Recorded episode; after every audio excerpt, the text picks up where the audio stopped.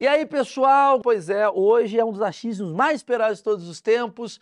Estou com ele, Marcelo Freixo, que é uma versão enfeiada minha. Muita gente.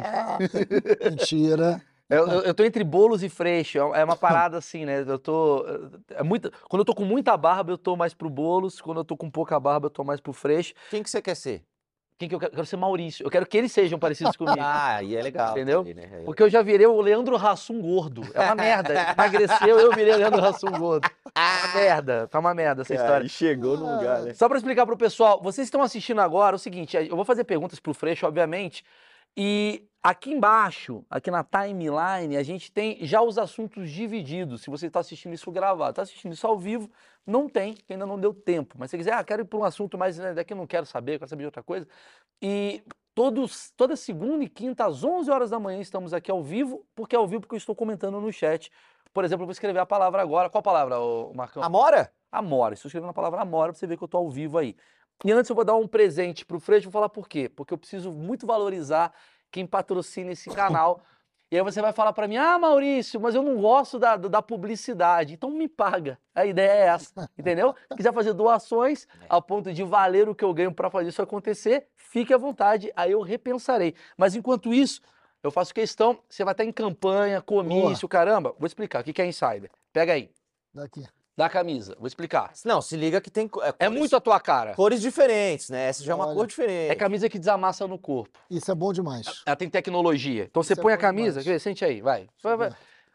Propaganda com freixo. O assessor já tá porra, não. Até a cueca desamassa, hein, Freixo? Você põe, Rapaz, isso- desamassa, Isso pra campanha é bom demais, porque aí tu abraça, abraça, abraça, abraça e tá novo. não sua, É. fica bem. Vai Aí não fica aquela coisa do tipo assim, porra, olha lá a esquerda suando. É, Não, tá é. bacana. É. Olha lá, o candidato Fica uma fe- esquerda É. tecnológica, né? Ali o candidato esquerda. fedorento, sai Olha lá. fora. É, não, Exato. favor. A criança não vai querer te beijar se você não tem uma camiseta dessa.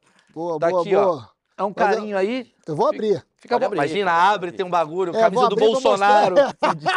Uma peça que eu preguei pro É. Freixo. Tá aí. Boa. Aí, presente. Rapaz. Vocês aí de casa, Maurício 12 é o cupom. Comprem, levem pra família. E o Freixo vai gostar porque é barato. Certo, Freixo? Bom demais. Você não é um cara de muitos gastos, né, Freixo? Rapaz, tem mais de uma aí. É, é isso mesmo, Cueca, Flor? muito legal. Você tá vendo a- Cueca, rapaz. É a cueca que o Freixo vai usar na Todo um- campanha. Todo um Olha. drama. Na Enquanto- posse, vai ser a cueca da posse. Pô, isso seria da hora. Renovamos Não, o não. contrato. Agora o pessoal da direita não vai consumir. É uma Não. merda, sempre tem isso. Eu ia começar perguntando por isso, porque assim, cara, Freixo, você é considerado um cara, por muita gente, nesse Brasil polarizado, um cara radical. É. O Freixo é radical. O Freixo come crianças. Ó, O Freixo é não. é comunista. O Freixo volta pra Cuba. Eu queria ir para um lado mais humano. Fica à vontade, joga aí. Come criança não no sentido bíblico, no sentido de comer, de mastigar. É, Tu tem amigos de direita? Eu queria muito entender esse lado assim. Você tem amigos assim de direita? Como é que funciona o teu dia a dia? Os caras chegam pra você e falam, Freixo, porra, a privatização funciona, você sai na mão. Como é que é a tua vida?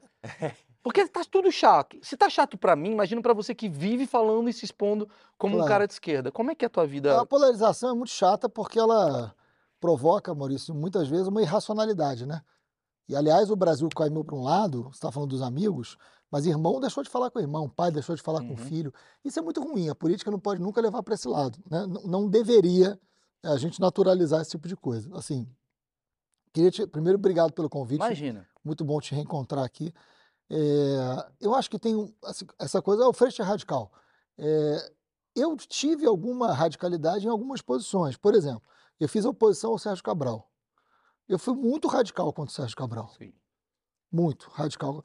Mas eu estava bom. certo. Mas eu estava é. certo. né? Eu- na época lá, Copa do Mundo, Olimpíada, o Papa veio, e eu tô vendo um rio de sacanagem acontecendo no Rio de Janeiro. Eu era deputado estadual na época, você lembra? Lembro. A gente se conheceu lá nessa Você época. quer ser, eu entrevistei muito Freixo, sempre foi muito bacana com a É, gente. e eu desci o cacete no governo Cabral denunciando, ó, isso aqui tá errado, isso vai acontecer isso. Assim, ah, mas você foi radical. Assim, tem que entender o que que tá chamando de radical. Sim. O radical é aquele cara que não dialoga? Esse eu não sou. Eu sempre dialoguei, você tá sempre aqui. conversei. E por mais que a gente tenha é, posições políticas até é, diferentes, a gente sempre conversou muito bem. Sempre É. conversou bem. Eu tenho diversos amigos da polícia, diversos amigos da justiça, diversos amigos. Eu jogava futebol, gost- sempre gostei de jogar futebol. é, no futebol é um universo muito democrático. Você Muito. tem de tudo. Né? Amigos de pelada, eu tenho grupos de zap de amigos de pelada até hoje. Tem nego de esquerda, de direita, e a gente nunca deixou de ser amigo. Mas mudou de tipo 2018, 16 pra cá, do tipo, aquele teu amigo do futebol que era lateral direito, vamos botar assim, o cara é lateral direito e você Foi era lateral esquerdo. Vocês passam a bola um pro outro, eles só É, vão pela não. meia direita. Não, e- eu acho que assim, a eleição do, do Bolsonaro em 18 foi um divisor de águas na sociedade, porque não é um presidente, não é mais um presidente. Eu não o considero assim. Tá. Eu tenho respeito pelo voto, eu tenho respeito por quem entendeu que Bolsonaro em 18 podia ser algo diferente. Eu não concordo, mas eu compreendo e eu respeito isso. Agora, depois de uma pandemia onde o cara não comprou vacina, depois dele mandar jornalista calar a boca, depois dele financiar ato contra a democracia, é, enfim, depois de todas as barbaridades que foram feitas, eu tenho muita dificuldade de entender do cara que ainda vota no Bolsonaro, porque a reeleição de Bolsonaro, eu acho que o Brasil não aguenta mais quatro anos. Não aguenta porque não tem cultura, não aguenta porque não vai ter universidade, não aguenta porque não vai ter ciência e tecnologia.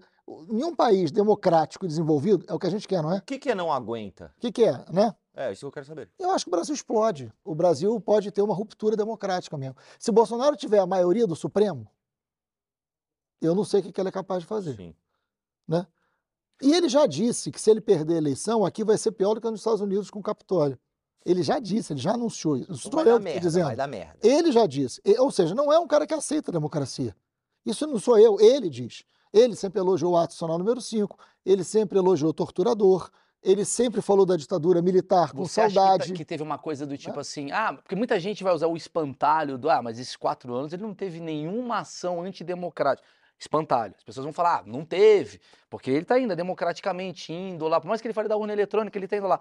Mas, por exemplo, se você analisar muita gente que foi, digamos, autoritário, os primeiros mandatos foi tudo ok, e depois a coisa foi. No mundo inteiro foi no segundo mandato legitimado que se tornou mais autoritário. Exatamente por isso que eu estou dizendo.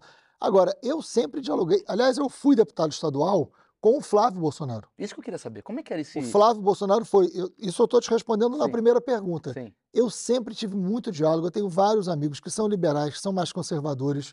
Eu nunca tive problema de relacionamento com ninguém. Aliás, eu acho que hoje, eh, como pré-candidato no, no Rio de Janeiro, eu tenho apoio de setores liberais. O próprio Armínio Fraga, o próprio né, eh, Marcelo Trindade e várias outras pessoas que são liberais, que nunca votaram na esquerda, que não pensariam em votar na esquerda. Mais moderados, né? Né? É uma direita moderada, se diria. Uma direita liberal, uma Sim. direita que, que não vota no Lula, inclusive, mas entende que no Rio de Janeiro a gente precisa fazer um novo pacto. O Rio tem que se livrar dessa máfia, tem que virar uma página do Rio de Janeiro. a- a- o establishment do Rio é com o crime, né? então você tem que criar uma alternativa de governança e um novo pacto no Rio. E isso vai acontecer com os setores da direita, da esquerda, do centro conversando. Sim, mas Eu sempre conversei, né? Assim, Sim, dentro mas do você parlamento. conversava com o Flávio Bolsonaro, vocês chegaram a ser brothers, assim, do Não, tipo. não exagero. Mas, Não, mas assim, mas quando eu digo brother, não é tipo, porra, esse pau cresceu, não é isso. Mas assim, você tinha uma parada do tipo, e aí, Flávio, você tá bem? O Vascão, é uma coisa meio sacanagem de futebol, ele te sacanear com o teu time. Ele foi Flamengo. deputado, ele foi deputado comigo 12 anos. Nós trabalhamos juntos na mesmo, no mesmo lugar 12 anos, se encontrando toda terça, quarta e quinta, por 12 anos. E você, assim, ele sempre foi muito conservador, ele sempre teve as bandeiras que o pai tinha, né? Mas era do- de todas, todos da família, ele era o cara que, que dialogava, que conversava, né? Assim, Mais comunicativo. é, é civilizado, né? É, mas conseguia falar, andar ao mesmo tempo, assim, e, e- e dialogava, andar. e dialogava, e conseguia dialogar. Mesmo a gente votando contra, como tem que ser, Sim. como é tem que política. ser na sociedade, como tem que ser Sim. na política, pensa diferente. E ele é vascaíno, eu flamenguista, sempre tinha, tinha brincadeiras, tipo, porque no parlamento você convive com a diferença. E igual um tem que ser assim. É. E tem que ser assim. Votamos contra um ou outro na maioria das vezes, mas em alguns momentos a favor, né? Você chegou a ter, tipo, WhatsApp do cara, mandar mensagem. Não, não mandar mensagem, parabéns. Mas assim, cara, Não, tem que eu- votar amanhã, tem não sei o quê, a coisa toda. Eu você vai votar. tinha, eu, ti- eu tinha o telefone dele, ele o meu, a gente, esse- são 12 anos convivendo. Eu dialogava. Eu, inclusive, quando veio o escândalo da rachadinha, a denúncia da corrupção, eh, e que é muito forte, a rachadinha aconteceu, me surpreendeu. Me surpreendeu, porque eu esperava um monte de coisa dele, mas eu não imaginava ele num grande esquema de corrupção junto com Queiroz. Né? Que, enfim, isso me surpreendeu, porque Ele convivia, ele, ele não, ele não tinha aquele perfil da Assembleia Legislativa que tantos deputados foram presos. Sim. Eu fui, eu fui surpreendido por isso, inclusive. E eu nunca torço para descobrir que mais um político é corrupto, porque eu acho que é ruim para o país, Pra política em geral. para né? todo mundo. Porque é você entra no, no, no bolo. Claro, é e, Você é mais vai, um corrupto e que vai galera. generalizando. É, É. Quando eu vi que comprou um monte de imóvel com dinheiro, aliás, a família inteira tem esse hábito, né? Comprar imóvel com dinheiro. É, Não sei o que, que tu compra com dinheiro vivo, mas imóvel tu não compra Comprei com dinheiro vivo. hoje, É, mariola, né? Você compra essas coisas com dinheiro vivo. É, é, apartamento, né? Toda família tem essa mania de comprar apartamento com dinheiro É um Ah, sim, é uma coisa comum. É um né? hábito. É, a gente leva sacolas aí por aí de dinheiro. Agora eu queria falar um negócio, eu queria botar uma lente de aumento. Pega essa, lente de aumento no diálogo. Boa. Ah, gostou dessa aí, Maurício? Não- O que é esse diálogo com uma pessoa que pensa diferente de você dentro de uma câmara? Do tipo, você já chega pro cara, Maurício, pra passar essa emenda aí, então eu tiro esse, esse, esse negocinho aqui que você não gosta, e aí você passa a emenda, que é a minha emenda. Co- Como é que é esse diálogo? Pra falar com o Isso é contrário. Isso é o que mais tem. Isso é o que mais tem, né? Então, assim, eu, eu fiquei... Lembrando que eles são cariocas. Que já é um diálogo diferente. Diferenciar. Ó, eu sou. Pô, irmão, vem cá, chega aqui. Pô, meu irmão. E Um aí? pouquinho. E aí? É, mas olha, é, isso, é- isso para mim é a maior riqueza do parlamento. É a maior riqueza do parlamento. Que é você entender o que, que do seu ponto de vista é importante e de alguém que tem um outro ponto de vista possa ser importante, você possa chegar num lugar comum. Essa é a riqueza da política. E para isso o diálogo é essencial. Um país que rompe diálogo. Por isso que eu acho que a era Bolsonaro faz tão mal ao Brasil. Porque você interrompe o diálogo. Ao interromper o diálogo, você interrompe a possibilidade de nós resolvermos as coisas. E aí vem a força. Esse é o problema. Esse é o problema real que a gente está vivendo eu hoje. preciso fazer um, uma- um achismo, meu. É, eu- eu, eu acredito mesmo que o Bolsonaro contribuiu muito com isso, mas você não acha que tem uma coisa das redes sociais, dos algoritmos, das Também. bolhas, por exemplo, porque também tem um lado da esquerda que é aquele lado cancelador. O Claro. cara falou um negócio. Tem algum momento que você olha pra galera da esquerda e fala, porra, eu não sou tão radical a esse, pô. Tem coisas da própria esquerda que você vê e fala, cara, eu sou um cara de quantos? 40 e... Quantos anos você tá? Eu briguei, isso é melhor do que eu te amo. É. 55. Você tá bem, pô, o cara tá Ah, tá melhor bem, do que eu. pô. é. Você tá com 55 anos. Todo drama. Obviamente, Tô melhor do que tu. tá muito melhor. Isso é verdade. Ah, mas também é não verdade. precisa ser sincero Você não assim, bebe as cara, coisas porra. que eu bebo. Então eu sou mais feliz. Você é um cara. Às vezes eu vejo que tá essa dicotomia, pra usar um termo É. que a galera vai botar lá em cima. Eu tô vendo que tá tendo uma polarização de esquerda e direita, mas eu acredito ser uma coisa de geração também. Sim. E querendo ou não, você é um cara de esquerda, mas você é um cara de 55 anos. Então a tua esquerda de 55 anos é diferente da esquerda de uma pessoa de 16. Você Lógico. consegue analisar e falar assim, Como cara, eu era diferente quando tinha 16. Exatamente, porque eu acredito, aí minha, meu achismo, que todo progressista, em algum momento, ele se torna conservador em, algum, em alguma coisa. Porque o cara, hoje o negócio é, é a ideologia de gênero, daqui a pouco a moda é fazer um download do seu filho, aí você fala, que eu não aguento, entendeu? Tem É. coisas que você vê e fala, Já, cara, não é, já, não é natural para minha geração. Exato. Mas isso é isso, gente. mas tu consegue também olhar e, falar, e ver exageros do teu lado, da galera da Claro. esquerda? Posso dar exemplo? Eu fui deputado estadual três vezes, mandato Cabral, briga para tudo quanto é lado, né? É, A ideia de radicalidade, que não era radical. Sim, Eu tive a coragem de enfrentar um governo que era né, Sim. da moda, ali todo mundo Sim. elogiava, todo mundo. E eu estava vendo que o negócio não estava bom você era o rebelde. É, o Estraga Festa. Como fizeram uma matéria comigo, me entrevistaram e o título é o Estraga Festa. Eu falei, pô, tá de sacanagem. Eu adoro uma festa, o Estraga Festa não, né? Isso não é festa, isso é um horror. E bom, mas. E aí eu virei deputado federal. No primeiro ano, teve o pacote anticrime do ex-ministro Sérgio Moro.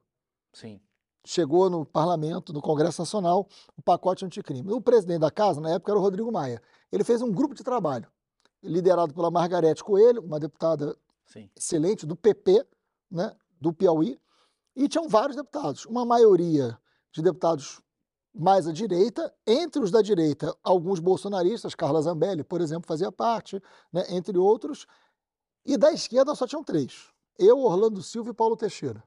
Aliás, os dois aqui de Do São PDT, Paulo. né? O Orlando Silva do PCdoB e o Paulo E- Teixeira do PT. Ah, do né? PT, Paulo Teixeira. sim. Paulinho Teixeira do PT.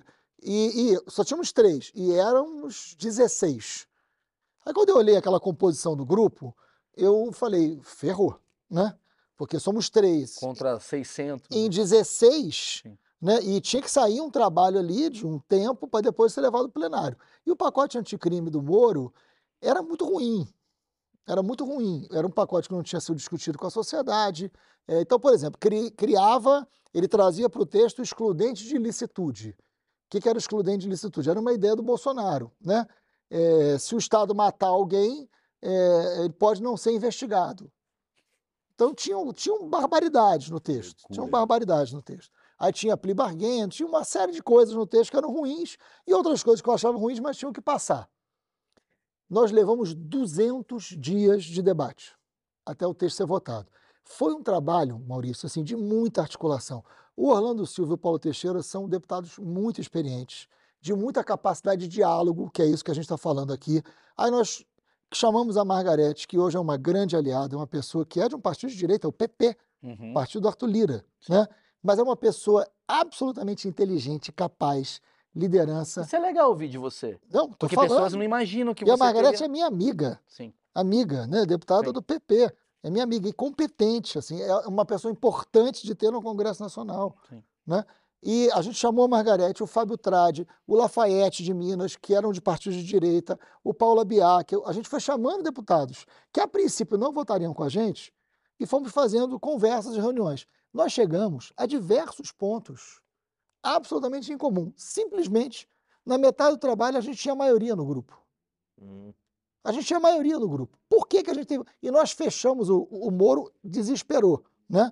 É, porque quando ele viu que ele, a gente mudou o pacote anticrime, o texto que nós aprovamos é infinitamente melhor do que o texto que o Moro enviou. Porque vocês foram Porque a gente foi alterando, mas a gente só conseguiu alterar para melhor. Ah, mas alterou ao ponto de você chegar ao texto que você queria? Não. Mas o parlamento é muito É parecido um com a vida. O parlamento é o é equilíbrio. Não é assim, né? Então nós conseguimos avançar até onde deu, né? E em alguns pontos não dava, mas ou votava aquilo ou votava. E assim, a gente, então eu te respondo com esse exemplo duas questões. Primeiro, é o diálogo que resolve. E segundo, quando a gente fez isso, eu apanhei a beça de um setor da esquerda. Uhum. Por quê? Porque eu estava dialogando e porque eu fui votar favorável a um pacote que tinham coisas que eram ruins. Sim, tinham coisas que eram ruins, mas tinham outras Que eram, Que lega- nós- que eram positivos. que eram positivas. Sim. E, na verdade, ou era aquele texto ou era o anterior, que era muito pior. Então aquilo era possível. E aí eu apanhei de uma. Mas assim, isso é a vida. E eu enfrento. Então, Você, mas você consegue. É é interessante isso. Você consegue. Porque a gente estava falando a coisa assim. Às vezes eu converso com os amigos meus de direita e eles falam, porque o pessoal da esquerda é intolerante. E o pessoal da esquerda fala, o pessoal da direita é intolerante. é, E os dois estão certos, talvez. Tem intolerância para tudo quanto é lado. Você consegue entender. É legal. Você consegue entender, não. Você vê isso Mas no não- teu dia a dia. Esse é o problema da polarização. Uhum. Eu acho que a polarização no Brasil hoje é inevitável. Porque eu acho que o Bolsonaro tem que ser derrotado. Isso não quer dizer que não tenha que ter críticas ao Lula, E não, não, tenha quer dizer que que não tem que ter críticas. a- direita ou esquerda. Ah, entendi. Não. Eu acho, o Rio de Janeiro, por exemplo, Uhum. eu sou uma pessoa de esquerda, mas o governo do Rio de Janeiro não terá que ser um governo da esquerda. Por quê? Porque, porque não resolve sozinho. Você tem que ter um governo onde tem a esquerda, tem a direita, tem a centro, tem a capacidade de reerguer e criar um novo pacto. Isso está claro para Mas mim. isso que eu ia te perguntar, cara. Tu tá entrando agora numa missão que é ser candidato a governo do estado que tem menos credibilidade no governo. Uhum. Concorda com o que eu tô falando? São Porque- cinco governadores presos. Pronto. Como é que fica esse boga? Essa é a pergunta. É, porque, né? Você Porque- tem, tem faculdade, né, Freixo? Pelo menos você pega uma sala. Porque você podia falar, cara, a minha experiência, quer saber? Eu vou pra outro lugar, vou tentar prefeito de de Nova tá- Iguaçu. Tu vou- verava. Porque tu tá indo pra um lugar que, assim, tu tem uma Claro. chance agora clara de você ganhar. Enquanto prefeito, quando você concorreu ali com, É. com o Gabi, foi com o Gabi, não, foi Não, com, foi com o Eduardo e depois Eduardo com o Paes. Crivella. É, e com o Crivella. Você chegou ali na- na- nas cabeças, mas chegou na hora H. segundo turno. Agora É. tu tem uma chance, o Brasil tá polarizado. Você Tem concorre contra um cara que tem uma, uma, uma frente mais bolsonarista. Então, é, é, É. é- é menos Freixo contra um e mais Bolsonaro e Lula de alguma maneira nessa polarização. Embora você tenha seu nome muito, muito grande por lá. Existe a possibilidade muito grande de tu se tornar governador no estado que menos tem credibilidade para governo. Claro. Cara, tu não dá uma pirada, porque tu vai entrar numa, numa. Eu sei que você vai falar, é minha missão. Eu até penso que você vai falar, é minha missão, eu não sei o quê, eu acredito. Mas não tem umas horas que você pensa assim, por que, que eu tô fazendo isso? Só quero dormir. Às vezes só, Só quero, quero dormir, dormir. velho. Pô, friozinho desse hoje. Quase Acabou de casar, tu tá com. a- Friozinho não, frio do cacete em São Paulo. Pois é. Tu Tu tá com a tua mulher, a tua mulher não olha pra. Eu vou fazer a pergunta em outro prisma. Tá. Tua mulher não olha pra você e fala: amor, vamos pra Penedo? Já que tá frio, Vamos comer uma truta? Segura um pouco a onda, porque você sabe, Freixo, que em algum momento É. vai chegar um negócio claro. que é muito maior do que talvez a sua ideologia, a Uhum. parada maneira. Como é que fica a cabeça de um cidadão, de uma pessoa, de um humano? Deixa eu te falar uma coisa assim. É claro que tem um lado que você entende como uma missão, isso é verdade. Agora, é, eu amo demais o Rio de Janeiro. E não é à toa, é o lugar da minha vida, o lugar onde eu realizei sonho, um lugar onde eu vivi, né? Minha família e tudo. O Rio não aguenta é, continuar nas mãos dessa máfia esse tempo todo. E queira ou não, isso é uma realidade, por tudo que a gente fez, e eu não fiz nada sozinho, nós temos a chance real né, o meu nome tem a chance real de derrotar esses caras. Mais do que qualquer outro. Isso, enfim, a pesquisa está indicando, não sou Sim. eu que estou dizendo. Né? Eu não tenho condição de, depois de ter essa vida pública que eu tive, de abrir mão dessa responsabilidade agora. Eu quero. Eu quero, a gente pode, a gente tem capacidade de fazer e tem uma quantidade enorme de pessoas boas, porque eu não vou fazer nada sozinho. Aliás, é um chamamento mesmo. Todo mundo que acha que o Rio de Janeiro tem que virar a página, que tem que botar o Rio de Janeiro de pé, que tem que colocar o Rio no lugar que nunca devia ter saído, tem que se mexer. Não é só votar. É participar, é se envolver, é ir para governo, é criar um elemento diferente. Porque o establishment do Rio é a relação com o crime. O establishment do Rio é uma máfia criminosa que naturalizou a ideia de que no Rio é assim. Aí você tem cinco governadores presos, mas o resultado disso. Você sabia que o Rio é campeão de morte de tuberculose? Não fazia ideia. O Rio é campeão de 805 pessoas morreram de Que tuberculose. que a saúde também está sucateada. Tuberculose. É. Século XIX, né? Sim. 805 E pessoas morreram de negra, mais tuberculose. 30% volta. É. isso. Então, É. assim, é, o lugar que mais se morreu por Covid, no- com- proporcional à população, foi o Rio de Janeiro. Rio de Janeiro tem- é campeão no Sudeste de mortalidade infantil. É a cesta básica mais cara do Brasil. Então, quando você fala que tem cinco governadores presos, mas o resultado desses cinco governadores presos é uma sociedade que paga um preço muito alto. É muito alto. 80% do botijão de gás vendido no Rio de Janeiro ou é o tráfico ou é a milícia que vende. 80%. 80%. Matéria do jornal Globo. Caraca. 80%. Então, assim, é, é, o Rio não suporta mais. Nós estamos num limite. Ou viramos essa página agora, ou vai todo mundo para o esgoto. Não pode. Então, Você assim, falou- eu tenho uma responsabilidade Você falou, uma, pública. você falou uma coisa. Eu trouxe aqui já algumas pessoas muito interessantes que eu recomendo que assistam, que é o Bruno Paz Manso, né? Manso. Bruno Paz Manso escreveu A República das Milícias. Trouxe ele aqui para falar sobre amigo. milícia. Trouxe a. Ai, esqueci. A Camila, eu acho. Ai, Que falou sobre. PCC? Ou Falou sobre PCC. O Bruno tem um livro também sobre o PC. Sim, ele fez com ela. Com Fez essa com mi- ela, fez é com a. Camila. Ele é muito legal, foi muito legal. É, E a gente chegou num lugar que é. O Rio de Janeiro ele está dividido em 90% é ou é milícia ou é tráfico. 80% ou é milícia ou tráfico. E aí fica aquele Leblon bonito ali de 10% ali e tal. E aí fica sempre essa discussão: o que é o pior, milícia ou tráfico? E, É. e todo mundo joga pra você do tipo. O Freixo defende bandido. O Freixo dorme com bandido na rua. O Freixo adora o bandido. O Freixo vende cocaína com bandido. Isso aí é, tu tá falando, é tipo um, um WhatsApp dos bolsonaristas. Lógico, é, mas é, a- é, é a bolha. Mas tem que falar sobre isso. É a Sim. bolha. Tem uma bolha que acredita que É porque a galera a ouve. milícia e- existe quase como uma é quase como tipo um- uma camisa do tipo assim, eu prefiro a milícia do que o tráfico. E o Sim. cara fala, eu prefiro o tráfico do que a milícia. Eu queria ver sua opinião sobre isso. Se o Rio de Janeiro, Claro. o lugar que você talvez vai encontrar é dividido nessa galera, qual a tua visão sobre, tipo, Como é, é, melhor, é pior, não tem, é tudo a mesma merda? O que, que você vê? A tua pergunta deixa claro o problema que a gente estava falando na resposta anterior, né? Uhum, muito. Uma sociedade ou um estado, a gente está falando do Rio de Janeiro, né? Sim, A sim. gente está falando de um dos lugares mais conhecidos do mundo. Sim, Sim. sim. Você concorda? Turisticamente. É, se você mostrar o cartão postal do Rio de Janeiro, talvez seja o cartão postal que no mundo inteiro ninguém tenha dúvida de onde é, Claro. né? Claro, com certeza. Paris, Rio, é isso aí, né? É isso. Ninguém Não, e Paris é só uma torre. Você olha, Aqui é Ah, não. muita coisa. Até a Claro. praia. você vai mostrar mostra. Copacabana, vai mostrar o Pão de Açúcar. né? Tudo bem, é o ca... tá bom, mas é um cartão postal que o mundo conhece. Ou seja, você está falando de um lugar muito importante. Sim. Você está falando de qualquer lugar. Um lugar como esse, a segunda economia do Brasil, você ainda cabe, em pleno século XXI, a ideia de qual grupo criminoso eu vou aceitar, é porque está tudo errado. Mas como é que faz? É porque está tudo errado. E como é que, Não como é que tem, entra o grupo lá? criminoso é grupo criminoso. Sim. Eu fui, como deputado estadual, eu presidi duas CPIs, né? Para mostrar que o que, que é o radical nessa história. O radical não é alguém que não conversa, alguém que não junta a gente, alguém que não é capaz de somar. Não, o radical, para mim, tem que ser aquele cara que teve a coragem de enfrentar o que tinha que ser enfrentado na hora certa. Eu presidi a CPI das milícias e presidi o- a CPI do tráfico de armas e munições. É doidão ele, né? Muito Só maluco. dizer que é um doidão. São as muito duas maluco. CPIs que eu presidi. Certo. Uma pega o tráfico direto, a outra pega a milícia. Então, tráfico e milícia são grupos criminosos que precisam ser enfrentados. Os dois. Não pode um lugar como o Rio de Janeiro ficar escolhendo que grupo criminoso eu vou conviver. E são grupos distintos, porque todo o tráfico de drogas no Brasil, as suas organizações nasceram dentro do cárcere. Todas. Todos, no Brasil inteiro. Todas as facções do tráfico nascem no cárcere. O que mostra que o sistema prisional É brasileiro precisa ser repensado, né? Porque todas Claro. as facções, eu não vou aqui ficar citando facção, todas as facções nascem do, nascem do cárcere, né? Não é da rua para o cárcere, é do cárcere para a rua. A milícia não nasce no cárcere, a milícia nasce no palácio. E a milícia é muito Rio de Janeiro, né?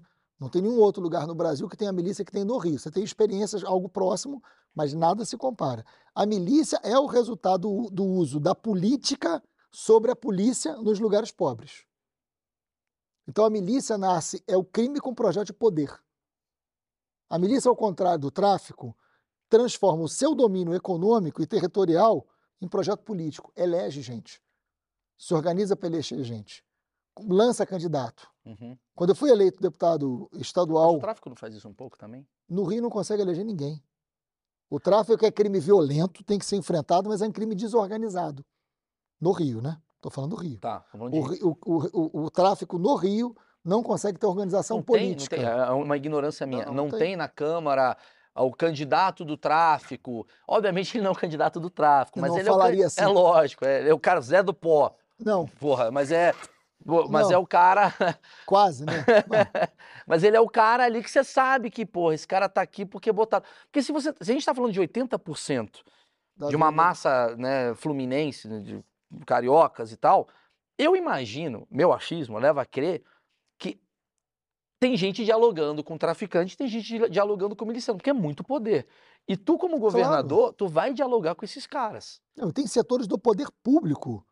A máquina está comprando. Esse é o problema. O establishment do Rio é um establishment que cria acordo entre grupos criminosos, exploração dos mais pobres e poder. É isso que a gente está enfrentando. Por isso que não é esquerda ou direita. Você tem que juntar todo mundo que está fora da máfia para fazer um outro, uma outro, outro pacto pelo Rio de Janeiro, para colocar o Rio de pé. Porque o resultado disso é muito danoso, Maurício. O Rio perdeu 700 mil empregos em cinco anos. Sabe, o desemprego no Brasil é 11%, no Rio é 14%. Uhum. Sabe, a indústria foi embora do Rio de Janeiro. O Rio tem uma crise de credibilidade que está associada a uma crise de receita. Aí a cesta básica é mais cara. Entendeu? Então, assim, é, reerguer o Rio de Janeiro é uma necessidade nacional. Como é que você vai ter outro Brasil sem ter outro Rio de Janeiro? Concordo. Então, é isso. Eu Eu não tô, não tô dizendo, ah, o Rio é o melhor. Não, e eu falo não. como um carioca que mora em São Paulo, Sim, mas que trouxe minha mãe pra cá porque tá uma merda, é isso, de exatamente. assim. Tem que poder voltar para o Rio de Janeiro. Ah, mas é fácil? Não, mas tem muita coisa que dá para fazer agora. Dá para atrair muita gente agora. Por Você que, tem que que. não fizeram, Freixo? Porque Você acha que foram cinco mandatos de pessoas, cinco com pensamentos errados, e só você é o romântico, apaixonado, e são não. cinco caras, ah, foda-se, quero pegar o dinheiro e tal. Fazendo uma pergunta, mas, mas não desculpa a é. agressividade da pergunta. Mas não, é- não, não, imagina. É. É, aí é que tá, assim. Não são cinco pessoas que resolveram roubar. É um grande esquema. É um grande esquema. Que entra governo e sai governo, aquele esquema tá ali. Como é que você sabe que você não vai fazer parte desse Entendeu? esquema, cara? Que eu nunca fiz. Eu sei, mas uma coisa é Que eu nunca governador. fiz. Quando você chega, não existe É, aquela mas coisa. é, eu acho que é mais no sentido de ficar de mãos atadas, né? Não É, se porque assim, envolver. Claro, Porque- claro. porque- Mas é por isso, que, é- por isso que a gente precisa fazer um outro pacto. Por isso que não é uma vitória só da esquerda, e aí você tem que fazer mudanças que são muito É que eu queria entender assim, eu, eu queria entender na, na- na questão assim, positiva para a sociedade. Claro. Independente se você for um cara de esquerda ou de direita, eu queria bater esse papo. Porque vamos, vamos falar do Bolsonaro. Vamos botar assim. Esquece o Bolsonaro. Vamos falar de um outsider. Um cara que sai da política. Um cara que vou mudar as paradas que tá por aí. Tirando o Bolsonaro, esquece, senão a gente vai vir a cabeça dele, É, Bolsonaro. Lógico, lógico. eu quero mudar o que tem aí. E aí tu fala, maluco, eu sempre fui um cara que, porra, botei minha cara ali a tapa, eu sempre enfrentei e tal. Maurício Meirelles agora vai ser governador, eu sempre enfrentei e tal. Quando eu entro nesse lugar, diferente de ser um deputado, ali eu vou descobrir que tem pessoas maiores que comandam isso daqui. Uhum. E essas pessoas comandam há muito mais tempo. Tu tem quatro anos para fazer isso daí mudar. Esses caras estão há 50 anos. Esse outro daqui está há 60 anos. Eles odeiam que você entrou. Como é que vai ser esse diálogo? Você vai ter que dialogar com esses caras. Mas aí é que entra uma parte importante, Maurício. A gente está no momento de transição, de mudança. Por quê? Porque esse grande esquema, eles sofreram um baque muito grande, que foi a prisão do Cabral. A prisão desses Tá, caras. já está acontecendo uma mudança. Tá, entendi. Exatamente. Muda- Aí é que tá. A gente está no momento onde a gente vai ter que decidir se esse esquema vai continuar ou se a gente vai mudar. Agora é a hora de mudar. Agora dá para mudar. Agora dá para mudar. Por quê? Porque eles estão fragilizados. Porque o Cabral foi preso, porque o Witzel foi afastado, porque teve uma prisão grande de deputados. Houve uma quebra desse esquema. Se você falasse, por exemplo, era fácil derrotar o Cabral no auge do, do seu poder com tudo isso funcionando? Não, não era. Mas o que tem hoje não é o Cabral no auge do seu modelo. E aí, ah, mas como é que você, como é que você faz isso? Primeiro, não faz sozinho. Uhum. Primeiro, você não faz sozinho. Então, você precisa pegar os empresários que são sérios, que são geradores de emprego, que querem investir no Brasil, que os que estão no Rio. né? Eu cito o Armínio porque ele já se posicionou abertamente sobre isso. A gente está falando de um cara que é muito importante, que foi chefe do Banco Central no governo Fernando Henrique Cardoso, né? E que está apoiando a gente. Isso mostra uma amplitude, né? Você, olha, vamos lá. Quem quer investir no Rio de Janeiro? O que, que a gente tem que fazer para o Rio de Janeiro ser um lugar que você possa investir e gere emprego? O governo vai estar do lado de vocês e traz investimento para o Rio de Janeiro. Não, Você tu- chega na segurança pública, por exemplo, É Pinheiro isso. Neto. O Pinheiro Neto, que foi o comandante do BOP, que foi o comandante da Polícia Militar. Pinheiro Neto não tem nada a ver com a esquerda. Nada a ver com a esquerda. Né? Mas é um cara sério, é um cara honrado. E esse debate da honra no Rio de Janeiro é muito, é muito importante Sim. nesse momento. Tem que ter honra. Né? O Pinheiro Neto é um cara honrado, um cara foi o 01 do BOP, comandou a Polícia Militar na época das UPPs, né? É uma figura muito respeitada na segurança pública. Pinheiro Neto está do nosso lado, escrevendo comigo o que, que a gente tem que fazer em relação à polícia. Como é que moderniza a polícia? Como é que faz a polícia ser melhor? Como é que faz a polícia ser mais eficiente? E eu estou do lado do cara que a história dele é a história da polícia do Rio de Janeiro. Mas é possível governar um, um estado como o Rio de Janeiro sem se envolver? Quando eu digo envolver, é dialogar, tá? Ou, de outra forma, com milícia ou, ou bandido? Que Claro que dá. Milícia ou traficante? fica Claro que dá. Claro que dá. Claro que dá. E você tem que. Aí que tá. Você vai conseguir acabar com o tráfico com a milícia em quatro anos? Não, não vai. Não vai. Mas você consegue melhorar muito a polícia. Ok. Você consegue melhorar a polícia. Você consegue fazer a polícia atuar de outra maneira. E acha você melhora a vida das Achismos pessoas. aqui. Qual Quanto tempo você acha que dá pra limpar o Rio de Janeiro? Caso você fosse dono do Rio de Janeiro e você pudesse fazer o que você quisesse, você acha que em quanto tempo dá pra ser o Rio de Janeiro que você amou quando você era moleque? Você sabe que eu tive uma conversa com o Eduardo Paes é, há pouco tempo. E o Eduardo tem um candidato, que não sou eu, mas enfim, segundo turno espero que a gente possa estar junto. Eu apoiei o Eduardo Paes contra o Crivella e Crivella. apoiei o Eduardo Paes contra o Witzel. Sim. Para mostrar que eu nunca fui radical, sempre tive diálogo, entendendo o que era melhor. Apoiei publicamente, as duas vezes. né? E ele reconhece isso. É, O que, que eu falei para o Eduardo? Eu falei, Eduardo, a gente tinha, nós dois somos lideranças políticas importantes e não estamos no mesmo campo. Né? Nós temos que ter a grandeza de atuarmos juntos e pensar num projeto do Rio de Janeiro para 25 anos. Que aí não depende de quem é governador, quem é prefeito, quem vai estar. Não é um projeto para mim ou para você. É pro Rio. Eu e você, que somos de campos diferentes, mas somos lideranças políticas importantes no Rio, a gente tem que ter a capacidade de juntar os nossos grupos e pensar o seguinte: o que, que a gente tem que fazer no Rio de Janeiro agora, para em 25 anos o Rio de Janeiro estar em outro lugar? Esta não é uma vitória de A ou de B. Essa é uma responsabilidade coletiva que a gente tem que fazer com unidade. A hora do Rio é a hora de união, é hora de diálogo. Como é Eu fica- propus isso para o Eduardo. Como é que fica a união num é lugar onde tem tanto ego, cara? Porque eu acredito que a política, é se a comédia tem ego, imagina a política, porque eu fiz as UPPs. Não fui eu, não, foi você. Não, é sempre isso, né? Tipo, eu fiz. Aí o cara fala, você é o cacete, quem fez fui É. eu. Na verdade, eu não sei o quê. Como e você... sem contar que aquilo que você, já que foi você que fez, eu destruo, né? Exatamente. CIEP do Brizola, Como é que você... Exatamente. para dar um exemplo. Como é que você Porra. consegue criar uma, a- a- esse senso de união? Porque eu, eu tô falando com um cara que eu vejo assim, Claro. pô, é legal esse papo, é, é romântico, né? A gente, e romântico não é ruim, romântico. Mas, é, mas é possível, né? Porque para não cair na ideia de romântico, isso é um negócio impossível, né? Não, romântico é possível. É possível. É possível. É Tudo é possível. Aliás, tudo é possível. É. Mas a questão é, como que o ego atrapalha isso? Porque vocês na hora H foi a, a ponte Marcelo Freixo, é o não sei o quê Eduardo Paes, Eduardo Paes que fez não sei o quê na Barra, Claro. o Freixo que não sei o quê, é o Flávio Bolsonaro. Você acha que é possível? Já que eu falei que tudo é possível, mas você acha, Eu acho, eu acho conhecendo que, seus colegas, eu acho que é possível e o possível sempre depende do momento que você vive, né? Concorda comigo? O possível depende do momento que você vive. Tem coisas que em determinado momento é possível, tem coisas que momento não Eu é discordo. possível. eu discordo. É, então vira astronauta agora, com 30 anos. não, não, eu concordo com o que ele falou, mas eu discordo numa Qual é coisa teu assim. time de futebol? Aí sim, aí é possível. Eu sou botafoguense e a gente tá milionário. De repente, fudeu tudo. Você acha que você o tá Botafogo vai ganhar a Libertadores? Agora não. Então, não é possível. Não, não vai falar isso. Aí, mas Mas aí não é ele possível porque não tá Mas jogando é verdade, Libertadores. Possível. pouco Mas eu, verdade. eu, eu- minha mulher é botafoguense, É, antes que fiquem Mas é certezas. flamenguista, eu não vou Não fica zangado comigo. Certezas. Não fica zangado. Não tô falando. Só que agora não é possível. Pode ser. Não, agora não é vem. possível porque né? não tá jogando a Libertadores. É isso. Senão a gente ia dar um pau em vocês. Calma, também não exagera. Mas Já então. ganhamos de 1 a 0. É, então, é. Porra, Arão, né? Mas vamos lá. É, o que, que eu estou dizendo? Tem uma realidade possível. Qual é a diferença do remédio para o veneno? A dosagem. Sim. Claro, Concorda remédio comigo? é excessivo, vira veneno.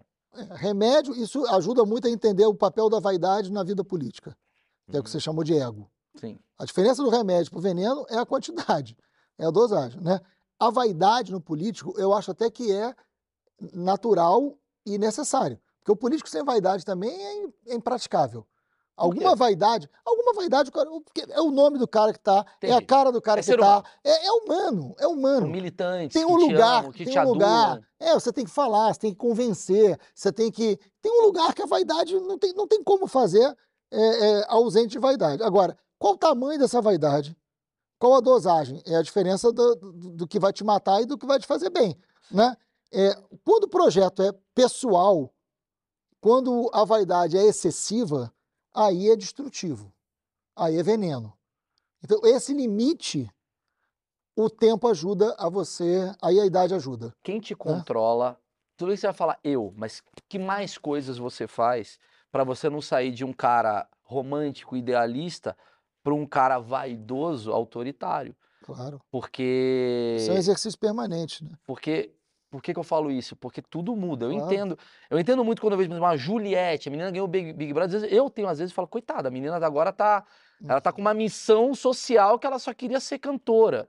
E aí, de repente, entra ela, porra, daqui a pouco, se ela não tem uma cabeça boa, ela pira. Claro. E você, de repente. Como muita gente. Exatamente. Eu, eu, eu- eu vi tua história em alguns lugares, a história do teu irmão, eu vi, achei muito interessante como você conta. Você era um cara muito afim das coisas e de repente você pode ser um governo, você pode ser presidente. E de repente você é um presidente e como que você controla a tua vaidade para tu não fazer cagada? Porque tem muita gente dependendo de você. E não é Claro. pessoa só, público, povo, é o deputado federal Não, que você um dia foi criticado por ele, só que ele depende de uma emenda tua para coisa acontecer. é, Como fica a vaidade do Freixo com um cara que te criticou e você Claro. precisa dele? Às vezes você fala, porra, tô sendo babaca aqui. Claro. Primeiro é você ter gente do seu lado que seja capaz de te dizer as coisas que você não quer ouvir. Ótimo. Acho que isso é um elemento fundamental. Né? E aí a minha família e uma rede de amigos que me diz o que eu não necessariamente quero ouvir. Você permitir que pessoas te digam o que você não gostaria de ouvir é um passo decisivo. Mas nesse isso. ponto a militância não é perigosa? É, Porque a militância não te joga para um lugar de adulação e você fala, Claro. eu sou um deus. Mas é por isso que eu estou falando da família. Família nunca vai ser militante. A minha mulher e meus filhos são fundamentais. Eles te criticam muito. Muito. É. Muito. Apoiam, mas Sim. falam o tempo inteiro. Você Fala, tá "Isso sendo, aqui ó, não." você foi arrogante. Isso aqui não, exatamente. Ó, tá errado aqui. E eu peço, na hora, tem horas que eu tenho vontade de mandar Sim. todos para o inferno, sim. mas assim, mas eu sei que de onde está vindo e eu escuto. Tem uma, assim, é, eu fui professor por 20 anos, né? E foi meu grande sonho de vida ser professor. Já começou sendo hateado, entendi. Né? E assim, é, cara, assim, a sala de aula foi o o grande lugar profissional de realização da minha vida. Fui 20 anos professor. A sala de aula, a princípio, você fala, mas a sala de aula é um lugar que te ensina a ouvir. E acho que isso eu levei para a vida pública, sabe? A sala de aula é um lugar que te ensina a ouvir. Porque quando você fala para 30, para 40 pessoas, são 30, 40 formas diferentes de te escutar. E de receber, né? E essas pessoas vão te dizer alguma coisa. Uhum. A vida como professor me ensinou a ouvir. E essa é uma boa característica E que eu talvez, levei para a vida pública. Eu sei ouvir. e talvez por isso a coisa do diálogo seja tão importante Claro. nesse momento. E aí a gente está falando de um Rio de Janeiro evangélico. É um- muito evangélico. certo? E a esquerda, ela tem uma questão com a religião que muita gente critica. Como você consegue se aproximar de evangélico sem parecer um oportunista? Como que Claro. você vê isso? Claro. Eu tive uma experiência agora recente. Eu fui na Assembleia de Deus de Madureira, Uhum. convidado pelo Bispo Abner, eh, que é o, o- o- o líder da, da Assembleia de Deus de Madureira. Certo. Um amigo em comum nos apresentou. Ele me chamou para uma conversa reservada, a gente passou a manhã conversando. Ele me perguntou muito coisa da minha vida, né? E eu falei, falei, olha, eh, que é uma das coisas que me faz ter muito pé no chão, né? De onde eu vim. Meu pai, Maurício, foi camelô com 9 anos de idade e foi padeiro com 12. Assim, meu pai faleceu. Eu não tenho o menor direito de esquecer de onde eu vim e de quem foi essa figura. Meu pai só sabia escrever o nome. Depois virou inspetor de colégio, né? Uhum. Então, assim, é, você imagina alguém ser camelô com 9 anos e padeiro com 12 Não sei, não sei, não- o quer nem falar para vender. né? Então, assim, é, eu venho desse lugar. Eu não tenho o menor direito de trair essa origem de onde eu venho. Eu venho do trabalho. Eu venho do mundo do trabalho. Né? De um lugar humilde, de um lugar difícil, de um lugar de superação. E o mundo evangélico, é, a, a lógica do- da, da sociedade evangélica, ela é muito relacionada a isso. A da superação, a da... é, assim, aí eu contei a minha vida pro, nesse encontro com, com o Abner, né? que foi muito atencioso, muito educado, muito cuidadoso. E, e ele não tinha a menor ideia da minha vida pessoal. Isso é curioso, porque a vida política, eu sou uma pessoa relativamente conhecida na política, né? Sim. No Rio de Janeiro, principalmente. Mas não necessariamente as pessoas sabem quem eu sou, ou sabem da minha história. É, Ele sabe teu personagem, né? É, sabem o que, A que eu- projeção que, a que eles projeção querem que você- é. seja. É, não, não, não tem muito assim. E acho que poder falar um pouco de quem eu sou, assim, de onde eu vim, sacou? De falar do meu pai, falar da minha mãe. Né? Eu fui criado, eu morei na periferia até os 40 anos de idade. Eu só virei parlamentar aos 40 anos. Né? Eu era professor, fui professor eh, durante muitos anos, 20 anos de sala de aula, né? E foi meu sonho, virar professor era um sonho, porque tinha pai e mãe trabalhando em escola. Meu pai era inspetor, minha mãe era secretária de colégio público. Então, o universo da escola, eu queria ir para a escola, mas eu queria ser professor, né?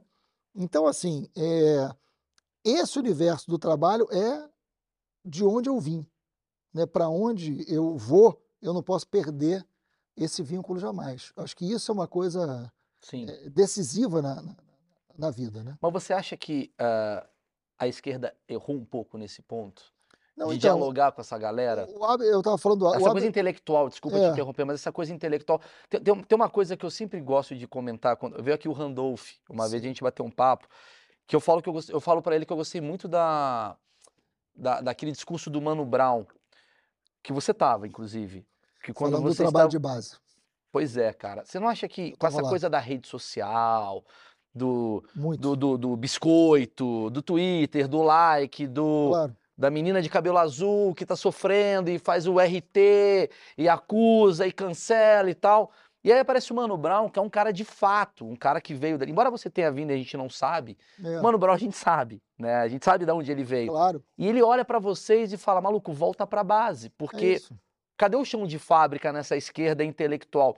E você é muito taxado dessa esquerda caviar. A galera joga assim, ah, É, imagina. Freixo é a esquerda caviar, é a esquerda da Globo, É. é... é, porque você tem apoio dos artistas, você virou isso. elitista. E isso é perigoso. Você tem que é. entender. E porque faz algum sentido também. Sim, Vamos falar sim. a verdade. Faz sentido. Faz sentido. Eu entendo, eu, eu É. entendo, eu entendo o meu tio Silas, que tá vendo isso e falando, esse cara é um hipócrita. A Claro. galera faz isso, faz essas, essas elo- elocubrações. Como é que fica você nisso? Porque, cara, o povo, ele não é o Twitter. É o povo. Tá acontecendo uma Isso. porrada de coisa. Cara, tem favela, tem gente morrendo, tem evangélico, tem desespero.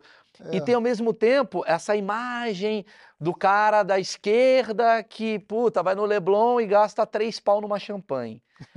Entendeu o que eu quero dizer? Claro, não, e, é- e é- Eu acho que é legal tu e eu um compreendo pouco... demais isso. Então, eu, eu tava contando esse negócio do Abner porque foi curioso. Aí ele chegou para mim, dentro da Assembleia de Deus, e falou o seguinte: eu gostei demais da sua história. Tem tudo a ver com o meu povo. Eu vou fazer o seguinte: eu vou apanhar muito. Ele foi muito corajoso. Eu vou apanhar, por isso que eu estou citando ele, eu vou apanhar muito. Mas eu quero que você venha aqui falar para os meus bispos e os meus pastores. E eu fui. Alguns dias depois eu fui. Quando eu cheguei lá, eles tinham falado de 92 bispos. Eu cheguei lá, tinham 900. Eu falei, você errou no número, né? Você imagina 900, eram 92 líderes mais 900 bispos dentro da igreja. Quando eu li aquela multidão, eu cheguei para o e falei, o que, que eu vou falar aqui? Ele falou assim, conta a sua história. Fala quem é você, tempo que você precisar. E eu fui contando. Contei a minha história. Falei do meu pai, falei que eu comecei a trabalhar com 15 anos, entregando papel. Depois eu fui boy do banco, depois eu virei funcionário de uma escola. Depois eu trabalhava de dia, estudava de noite e, e estudava de madrugada, dormia três, quatro horas só por noite para conseguir entrar numa universidade, né? E que tinha que ser uma universidade pública. Tomava ca- café com Coca-Cola, revezando para conseguir não dormir, para dar tempo de estudar. E entrei numa universidade pública. Fui o primeiro dos amigos a entrar numa universidade pública. Um sacrifício brutal. Sempre comi marmita, sempre ônibus, marmita, né? É, quando você entra numa universidade, aquilo é muito libertador, né? Para quem vem da periferia, Claro, aquilo é muito libertador. Isso é muito importante. é o sonho. Colocar né? jovem pobre na universidade é muito importante, cara. Então, assim, eu sei porque eu vivi isso. Aquilo mudou a minha vida inteira, mudou a vida da minha família. E aí, eu viro professor. Então, assim, e aí eu contei, eu falei, pô, perdi um irmão assassinado, né? Com porra, 34 anos, é um negócio é muito brutal, com duas filhas pequenas, né? Assim, vi minha família dilacerar, vi meu pai e minha mãe enterrar um irmão. Então, assim, aí contei o que eu tinha vivido, né? E os pastores, porque quando eu contei essa história, Eles não tinham essa visão tua. é mais do que isso. Isso é muito perto da realidade deles. Ah, com certeza. Porque não é o deslumbramento, não é o, o artista. Não estou. Imagina, os artistas cumprem um papel fundamental na cultura, não estou falando isso. Relaxa. Estou falando do simbólico. Né? É simbólico do tipo, é um cara com uma Land Rover e outro é um pastor. É, é, Nada contra o cara que tem uma Land Rover, mas é um- uma coisa do tipo, é uma outra história, vem de um outro lugar. É, vem de outro lugar. Então, assim, é, houve uma identidade imediata ali. E aí depois a gente foi falar das fake news, etc e tal. Curiosidade, assim, é, é interessante. Assim. Uma das fake news que solta porque eu sou de esquerda é droga. Sim. Como eu vim da periferia, eu vim da periferia, eu tive muitos amigos eh, que se envolveram com droga e um deles, que era muito próximo a gente, foi assassinado perto da gente quando eu tinha 14 anos. né? Aquilo me deixou com um, um trauma muito profundo, assim, porque você vê um amigo de 14 anos ser assassinado por causa de droga, eu nunca cheguei perto de droga, mas por causa desse episódio. Eu nunca experimentei. Mas vamos resolver agora, é isso, Peraí, vamos lá, Maurício? dá uma eu pegar. Nem, nem Não, mas não, vamos, sério. Ô, ô, olha ele aí, ó, se é, o manifestou. cachorro, É, cachorro policial. Se manifestou. Cachorro se policial, manifestou. falou de Cachorro droga, ele- Acordou, acordaram meu cachorro, cara. Mas isso é, uma, esse é um E aí- achismo que eu tinha sobre você. Eu achei que você já tinha fumado maconha. Eu nunca experimentei. E eu não estou aqui, só estou dizendo o seguinte, Sim. porque eu vivi uma realidade específica, que foi uma violência muito brutal, né? Eu nunca experimentei. Então, assim, eu- muito careta e, óbvio, assim, se construiu sobre a esquerda uma ideia de que drogas é contra a Sim. família, mas é uma disputa de poder, uma disputa de narrativa, É um- de é um histórias. Espantalho. É, é, é isso, assim. E aí eu contei essa história para eles lá. Falei, olha, eu não. Eu tomo uma cerveja, tomo, né, mas eu não tenho qualquer experiência. Eu estou com 55 anos. Também tem isso na relação da vaidade, né? E, do, e da dosagem. Do... Eu estou com 55, assim. Eu não, eu não acho que eu sou aquele cara que vai viver até os 140 que já está vivo. Não, não, Sim, sim. não acho que sou eu. Ainda né? mais na política. né? É, Vamos ainda mais na claro política. isso. Mas É é, eu também, assim, eu eu tenho um filho de 31, uma filha de 23, né? É, que, assim, minha vida é uma vida que, eu- se- essas duas CPIs que eu fiz me levou até ameaça, me levou até uma situação difícil. Meus filhos, minha família pagaram um preço também. né? Então, assim, eles me apoiam, estão do meu lado, são fundamentais na minha vida, mas tem um preço, né? Eu tô indo para uma batalha muito dura de governo do Estado, mas daqui a pouco eu vou querer viver a minha vida. E eu Quando fiz. que você vai querer viver, Ah, cara, assim, vamos ver o que que vai acontecer com a eleição do Quando é que o governo. Freixo pendura depois- chuteira, amigo? Quando você vai pendurar É, uma chuteira? Não Se- sei. Porque eu vejo políticos, Mas- eh, a maioria deles, eles, eles ficam até morrer. Puta, tem uns caras que estão mumificados. Diria o né? Biden. O Biden saiu de um sarcófago e foi Não, é, o Biden. O Biden salvar o- os Estados Unidos faixa lá, trabalhar. É, mas eu acho que depois dessa experiência do governo, acho que começa. Eu sempre tive uma preocupação muito grande também. Eu duvido, Freixo. Eu acho que se tu Não, entrar cara, como governador, pensa. tu vai querer ser senador, depois vai querer ser presidente. Eu acho, Mas porque é uma, aí é, é- é- é uma é- ambição É como se fosse natural. teu plano de Mas, carreira. eu- mas eu acho que o governo do Rio é o maior desafio da minha vida, assim, é conseguir recolocar o Rio de Janeiro em outro lugar. Mas você não acha que o maior desafio da, da vida é sempre o próximo? Não é, mas eu acho que tem outras coisas, que tem muita o gente para chegar também. É. Mas tem muita, eu sempre tive uma característica de pegar gente da minha equipe e trabalhar por Ah. formação. Como foi com a Então, Marielle, exemplo, né? A Marielle trabalhou comigo 10 anos, virou, enfim, né, vereadora e tinha um futuro brilhante se não fosse esse Rio de Janeiro. Esse Rio de Janeiro que a gente tem que superar, que a gente tem que vencer, matar, né? Sim. Aí você tem lá é, o Yuri, que hoje foi o vereador mais votado de Petrópolis, foi meu assessor. O William Siri, que é um vereador extraordinário do Rio de Janeiro, que foi meu assessor. Entendi. O Flávio Serafini, que é deputado, foi meu assessor. né? Então, assim, você tem, tem uma quantidade enorme de pessoas que eram da minha equipe e que foram formados ali no dia a dia da gente e que foram para a vida pública e vão dar sequência a isso, né? É, eu acho que é legal falar da não, é, não é comum isso, não. Um, um político fazer novos políticos, eleger novos políticos, não é comum. Você tá fazendo um trampo de base, Não é né? comum. Entendeu? É, a gente tá falando de violência, falou da Marielle e tal. Quem teve aqui foi o Rodrigo Pimentel. Gosta muito de você. A Sim. gente tava falando, você falou, pô, Rodrigo é. O Rodrigo, é- é- o Rodrigo, para quem não sabe, ele foi, ele foi o Capitão Nascimento do original, vamos dizer assim, né? Foi baseado um pouco nele, né? E você foi o Fraga, né? Foi uma coisa meio.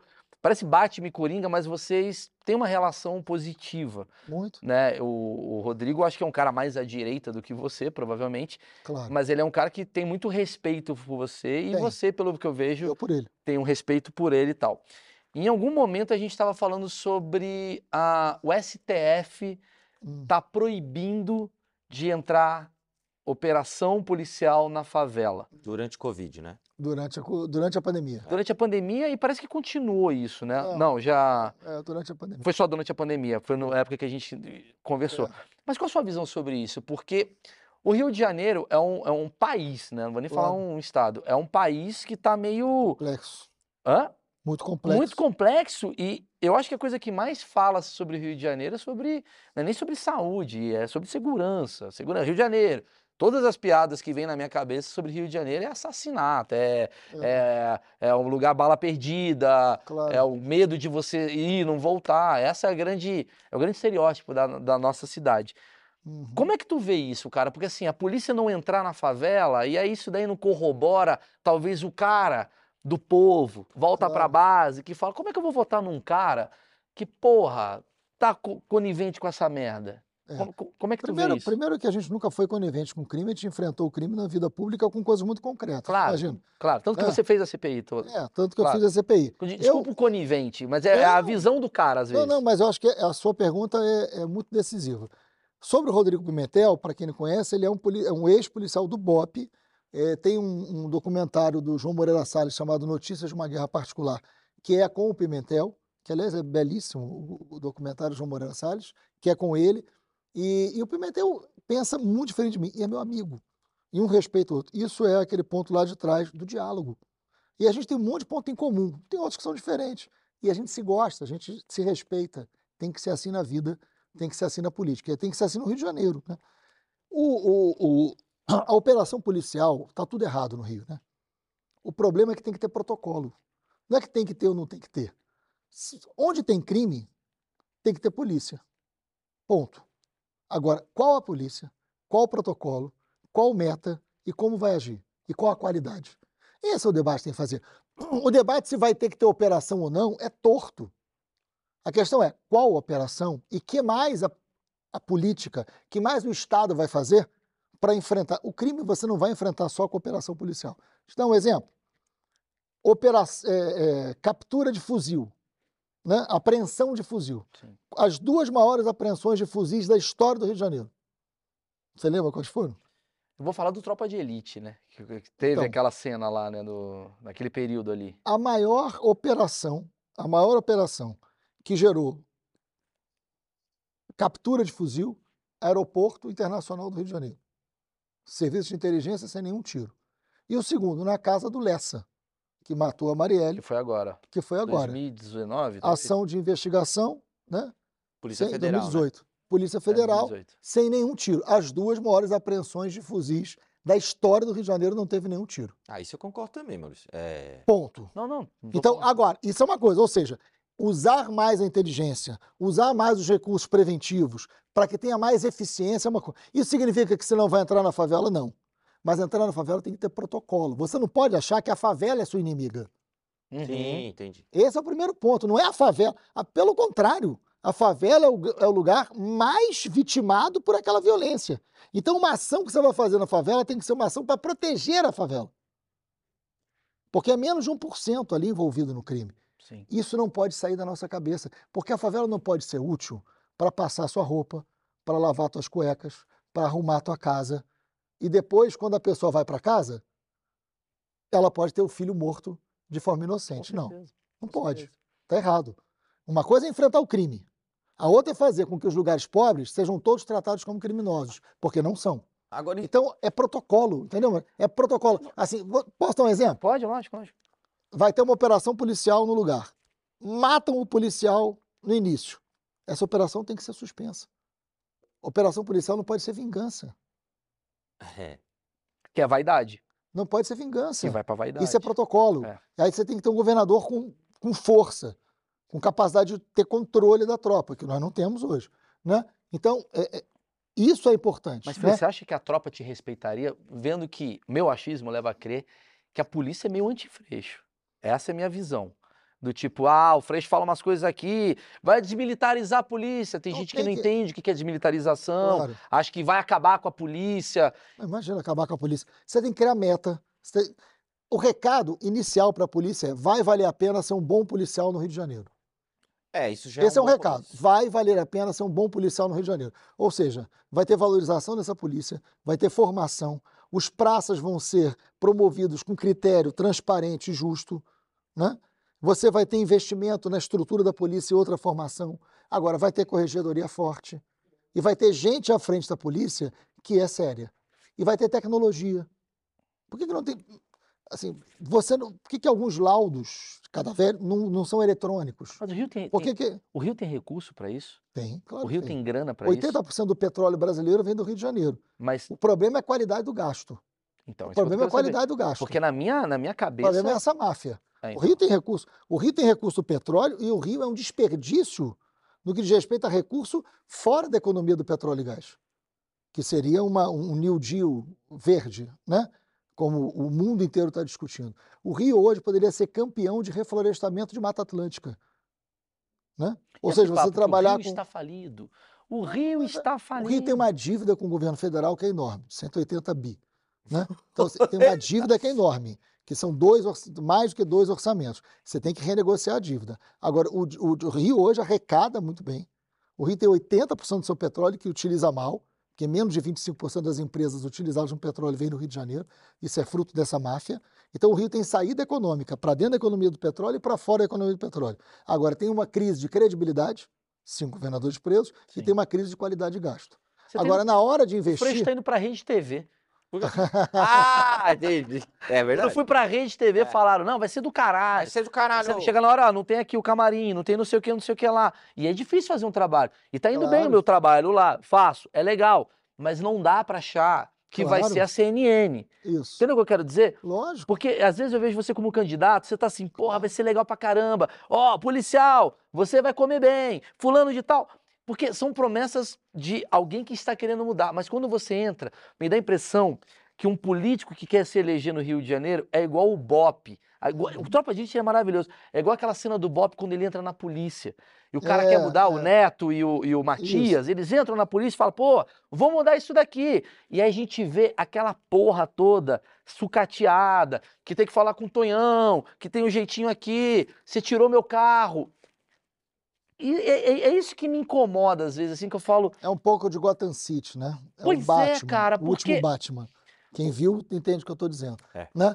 Qual é a. Você pode falar toda a verdade? Qual é o jogo Então, entre a vingança e a esperança? exato. O Rio tem muito de Gotham City ali, né? É, quem viu o último Batman tá entendendo o que eu estou Acho que não dizendo. precisa nem ver o último Batman. É, é- é só ver o Tropa de Elite, Também. que todo mundo viu. Que é, É aquela isso, um coisa do pouco- tipo. claro. É, é, é depende com quem você tá, Maurício. Então, por exemplo, uma coisa é eu dizer isso. A outra coisa é eu dizer isso do lado do Pinheiro Neto, do lado do Coronel Robson, Tá. do lado, tem uma né? te- Tem outros tem que eu uma não posso falar o nome coi- ainda. Né? De um lado, uma, uma coisa é eu dizer isso sozinho. A outra é eu dizer isso do lado dos caras que dão legitimidade e sabem como fazer. Então, depende com quem você tá. É igual eu falar, vamos trazer o bom empresário para cá para fazer esse investimento. Uma coisa é eu falar isso, outra é eu falar isso do lado do Armínio. Né? Sim. Uma coisa eu falo, na educação dá para fazer isso. Eu falar isso do lado do Ricardo Henrique, do lado dos educadores. A rede de professores me apoia integralmente. Né? Entendi. Eu, é, educação um, para mim é isso é um plano de governo, correto? Hoje eu vejo. projeto de governo. É, É. projeto de governo, um plano de governo. E hoje eu vejo, eu já falei isso com o Randolph, e eu acho isso, assim, muito mal explorado na política brasileira. É plano de governo, escrito mesmo, para eu ler. Para eu, o Claro. cara, ler e falar: ah, isso aqui é legal, isso aqui eu apoio, É. ó, isso aqui não. Não tem. Não tem. Pelo menos o que é, para chegar até mim. Não, você tá falando de federal. Eu tô falando de tudo, cara. Não, de governo de governo, de, de, de presidente, de, de senado, de. Saca? É- é- Não, é- porque tem alguns. Tem gente tem que o Ciro. tem- é, é, então, assim, por exemplo, eu que- eu quero ver o plano de governo completo do, do Freixo. Deve ter um lugar para achar, mas tem, tem. Tem. gente que não tem. E eu acho que isso deveria ser lei. Posso contar um exemplo disso engraçado? Bom, isso daí devia ser lei. Isso, É, posso contar um exemplo engraçado? Eu disputei a eleição com o Crivella, que foi um show de fake news em 2016, que foi um ano muito difícil para todos nós. Aí eu- a gente fez um baita programa de governo, cara. Que foi um programa amplamente debatido na sociedade, debatido nas universidades. Ficou um negócio enorme. O Crivella apresentou 10 páginas. Para quem? Não, era. 10, Ah, no mesmo site. eram que 10 ele- páginas. Tinha o site dele. não dizia Crivella- nada. E o meu era enorme. Sabe o que aconteceu? O meu nego pegava e ia no detalhe e falava assim, mas você está dizendo que vai fazer isso. Ah. entendi. E, aí, e o Não, Crivella mas só se botar bandido. nada. Entendi, entendi. Porque só tinha 10 páginas. É, só pra você entender, assim, eu acho que tem que ter. Então, mas eu entendi. Mas eu acho que todo mundo tinha que ter. Cara, Porque vou falar. senão fica assim, eu Porque- chego lá no, no Maurício, o Maurício tá com problema no pé, e eu falo, eu vou resolver. Mas como? Não, mas peraí, É. peraí, peraí, peraí. Calma, quem? calma, calma. Como? Exatamente. Vamos falar uma coisa muito interessante. Eu tenho uma teoria que o Brasil, o Brasil vem de bons memes. Fome zero, bandido bom é bandido morto, vou tirar seu nome do SPC. É, tu- é tudo meme, isso é meme. É. Né? E meme chama muita atenção. Tipo, chega de corrupção. Como? Não sei. É. Acelera! Acelera. O meme começa e termina no mesmo lugar. Sacou? Claro. É, Isso é muito interessante que o Marcão falou, porque assim, cara, plano de governo. O povo tem paciência de ler plano de governo? Um. Dois. O povo vota em plano de governo ou o Não. povo vota em projeção de si próprio? Do tipo, pô, o Freixo tem a ver comigo. Ah, tem não sei o quê, é casado. Eu blá, blá, blá. concordo, eu, eu concordo, tio, mas tem uma questão aí que é o seguinte: é o tava, Se você coloca. tava uma- escrito. Você não fez por quê? Tava escrito. É, É um contrato que ele tá fazendo com a população. como é que funciona isso? Porque assim, você é um cara não, que. tem que ter, sim, Marcão. Acho que você tem razão. Não, que- não acho que a eleição. Acho que os dois têm razão. Não acho que a eleição será definida por isso, mas eu acho Sim. que tem que ter. Eu concordo, a eleição não será definida por Não, isso, mas ser. como fica a tua ética? Claro. Porque tu é um cara que tu tá prometendo coisa. E tem coisas que você promete que você fala, cara, eu, vou- eu sei que eu vou fazer. É igual, por exemplo, eu cheguei na. Cheguei agora na Record, vim trabalhar na Record. Falei, maluco, eu vou botar cinco pontos de ibope nessa porra, nesse programa tal. Só que tá, beleza, como que você vai fazer isso? Uhum. É. A vontade, é óbvio que eu tenho essa vontade. Você tem uma Uma vontade. coisa eu desejo, outra é um projeto. É, a gente vê que você não é um cara que a minha Claro. vontade é, é ganhar dinheiro em cima do pobre. Beleza, espero que não seja. Claro. Mas assim, é, a tua vontade é diferente da, da execução. E você fala, não, mas eu vou executar porque vai ter esse cara, esse cara, esse cara. O quanto te frustra? Pronto, essa é a pergunta. O quanto te frustra tu tentar e tu não conseguir porque você sabe que não depende só de você? Lógico. Não, muito. Isso no parlamento também vale, né? Isso no parlamento também vale. Agora nós acabamos de votar homeschooling, Sim, Né? Uhum, que é o direito do pai não colocar o filho na escola. e fazer digitalmente. E Fazer em casa. Sim. Educar em... Não, não, não. Não é Educar em digitalmente, casa, educar- nem ah, o digitalmente. pai educar, o próprio é, pai o pai, educar. a família educar em casa. O tio educar, tá. Educar em casa. Eu sou muito contra. Mas eu sou professor. Sim. E acho que eh, criança, o direito de ir à escola é o direito da criança, não o direito do pai. Eu tenho, eu tenho visão parecida. Eu também. Minha mãe é direito da educadora. criança. Eu Minha mãe é professor. professora também. E a escola não educa só no livro. A escola Claro. educa na convivência, Socia- sociedade. É, socializar. é. na socialização da criança. É um crime. E isso é a ideia desse governo Bolsonaro. E foi aprovado essa semana. Né? Então, assim, eu sou muito contrário a isso. Né? É, Eu fui derrotado. Uhum. Eu fui derrotado. Assim, na, na política, você convive com vitória, você convive com derrota. Quando você vai para um governo, você vai com um projeto que você tem que saber como fazer e com quem fazer. Algumas coisas vão dar certas, outras não darão. Por N circunstâncias que você não imagina. Por exemplo, eh, esse debate que a gente estava falando, tava falando das favelas. A quantidade de coisa que tem para você fazer numa favela, sendo Estado, moeda, moeda social, economia solidária. E Pernambuco tem o Pacto pela Vida, né? Que é o Compaz. Eu fui na Colômbia também. Eu, isso, essa ideia vem da Colômbia. Né? A Colômbia foi o lugar mais violento na época do Escobar. Né? Sim, sim. E a Colômbia superou. paisas. E a Colômbia superou isso. Eu visitei as comunas, que são as favelas Sim, lá de também. Medellín. Quando também. você entra nos lugares, você vai ver biblioteca, Sim. lugar de esporte, Hum. né? investimento social pesado. Isto foi só isso que acabou com a violência na Colômbia? Não, não foi só isso. Mas sem isso a violência não teria terminado na É, Colômbia. isso é importante. Mas sem isso a violência não teria terminado Entendi. na Colômbia. Né? Não, teve trabalho da polícia, teve trabalho de investigação, teve enfrentamento do tráfico e teve trabalho social profundo. Eu acho que nos você lugares. citou um puta Isso lugar. é importante. Você citou um puta A lugar. Colômbia tem muito a ver com o Rio de Janeiro. Sim. Porque você Medellín pe- tem muito a ver com o Rio de Na Janeiro. verdade, o Medellín dos anos 90 tem muito a ver com o Rio de Janeiro atual, né? É isso, assim, do É, o tipo... problema é que estão copiando a Colômbia errada, né? É, É, eles estão copiando a Colômbia da série, pô. É que é mais. Ah, tem que copiar a Colômbia que resolveu. Não é a da resolveu. Netflix, é, é Porque, agora. pra quem, pra, pra explicar, né, a a Colômbia, ela tava vivendo essa coisa, né, Pablo Escobar e tal, e teve um cara, eu não vou lembrar o nome, que foi um presidente que foi muito combativo, Uhum. e eu acho que foi ali que aconteceu a, a mudança, né, ele foi um cara que acreditou na parada toda, porque tava... em- Ele era até vice do Dum que foi assassinado, alguma coisa desse tipo, né? Exatamente. Então, assim, é- é, você tem uma realidade ali que está colocada e que você já aconteceu em outros lugares do mundo e você sabe que dá para fazer. Você vai conseguir fazer isso? O que, que você consegue em quatro anos? Mas dá para começar, Maurício. Dá para começar. Uhum. Dá para você criar um caminho. Dá para você criar um norte.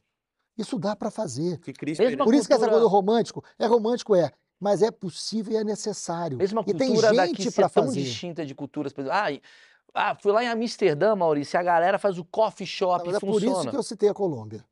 Exato, que bom. Tá. Mas é por isso que eu citei a obrigado, obrigado, obrigado. Porque vem uns caras aqui e falam Ah, assim, eu não, podia citar Portugal. Pois é. Não, tem os caras que falam Não, Amsterdã. não, Não, não, porque em Amsterdã... Colômbia. O que É, é não, os Amsterdã? caras vêm, né? Eu falei, Olha, tem um exemplo muito bom na Noruega pra fazer no Brasil. Eu falei, pé, meu amigo, acho que não é legal. Olha, na Finlândia. tá- Que vamos legal na- que na Finlândia deu certo, vamos mas eles acordaram de outra forma na É Finlândia. isso. Às vezes eu vejo isso, essa coisa da, da legalização, assim, às vezes as pessoas vêm com uma coisa da Califórnia, eu falo, irmão, calma, são, né, são mundos distintos. Ele tem uma coisa, é meu, a minha visão. Eu me lembro que você tinha um projeto de lei, eh, não sei nem se projeto de lei ou se você, como prefeito, você queria fazer um plano de governo, de uma coisa de estatal, de estatal municipal.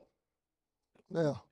Chegou a dar certo? Tem, alguns, tem alguns lugares, por exemplo, o Eduardo Paes agora, é, é- é curiosa a vida, né? O Eduardo me criticou muito na época, porque, e agora ele está tentando fazer e está passando por uma crise muito profunda do que eu falei que tinha que ser feito na época.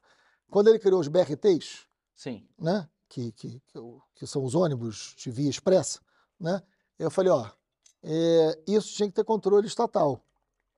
Não estou dizendo que a empresa deveria ser estatal, mas a bilhetagem, o controle teria que ser o controle. Eu falei, não precisa, não precisa tornar público o ônibus, torna público só a roleta, Hum, né? Só a roleta, para que você tenha o controle para melhor qualificar o serviço. Ele não fez, agora ele está tentando fazer e está tendo um boicote brutal. E agora ele está certo. Só que aí tem um boicote danado, está faltando ano, está numa crise danada. Então, essa coisa assim, Então- desculpa, é, mas essa coisa do Freixo ser o cara estatizante, bababá, ah, o socialismo, aquela coisa toda maluca que, É, que vira narrativa, claro. é, para um Rio de Janeiro já, digamos, sem credibilidade, estatizar, não vai assustar mais uma população que vai falar, peraí, bicho, você tá querendo claro que botar sim. mais no Estado? Não, o Não Estado. teria que privatizar, Freixo? Privatiza essa porra para melhorar o serviço. Olha, tem duas áreas, sem querer ficar no senso comum. Claro, É? vambora. Mas assim, eu sou professor, já falei isso várias vezes Uhum. aqui. É, se você me perguntar assim, daqui a quatro anos, quando acabar o governo, você quer ser conhecido como? Eu falei, como governador da educação. Se eu puder escolher, eu quero governador da educação. E tem uma outra área que você tem que blindar da política, que é a Secretaria de Saúde. Você tem que blindar. Não sei se você lembra, mas todo governador preso vai junto com o secretário de saúde. né? Claro, sempre, sim. Ah, é É verdade. verdade. É, não pode ficar sozinho, né? Vai com o secretário de verdade. saúde. Todo um Pra ser drama. tratado É, na é, prisão. para ter a certeza da Estou assistência. com febre, tá aqui. É sempre assim. Então, assim, é, tem que blindar a Secretaria de Saúde. Agora, então, acho que são áreas muito importantes de ter investimento público. Né? É, não tem como você não ter a parceria da iniciativa privada para reerguer o Rio de Janeiro. Isso é fundamental. Aí outro dia me perguntaram assim, mas você é contra a PPP, parceria público-privada? Eu falei, eu sou contra a PPP do Rio de Janeiro, que foi a promiscuidade público-privada.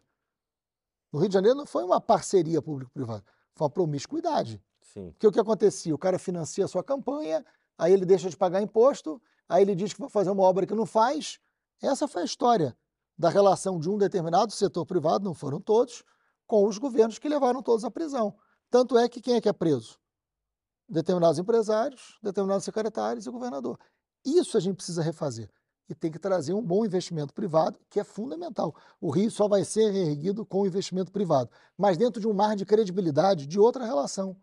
É isso que eu estou dizendo que tem que repactuar o Rio. Sensacional. Colocar o Rio de Janeiro de pé é isso. É com iniciativa pri- privada? Sim. Mas não é iniciativa privada para financiar a campanha, para depois fazer sacanagem, para depois se beneficiar. É, isso, Isso tem que que romper fala, com isso. Isso que você fala da iniciativa privada, áreas mais radicais da esquerda te condenam? Condena, mas, enfim, vai ter que entubar. Não tem jeito. Condena, assim, nem todos concordam. Mas nesse momento, eh, você vai fazer o quê? Como é que você vai fazer? Você tem que derrotar esses caras, né? Tem setores da esquerda que entendem, tem setores da esquerda que concordam, tem setores da esquerda que não concordam.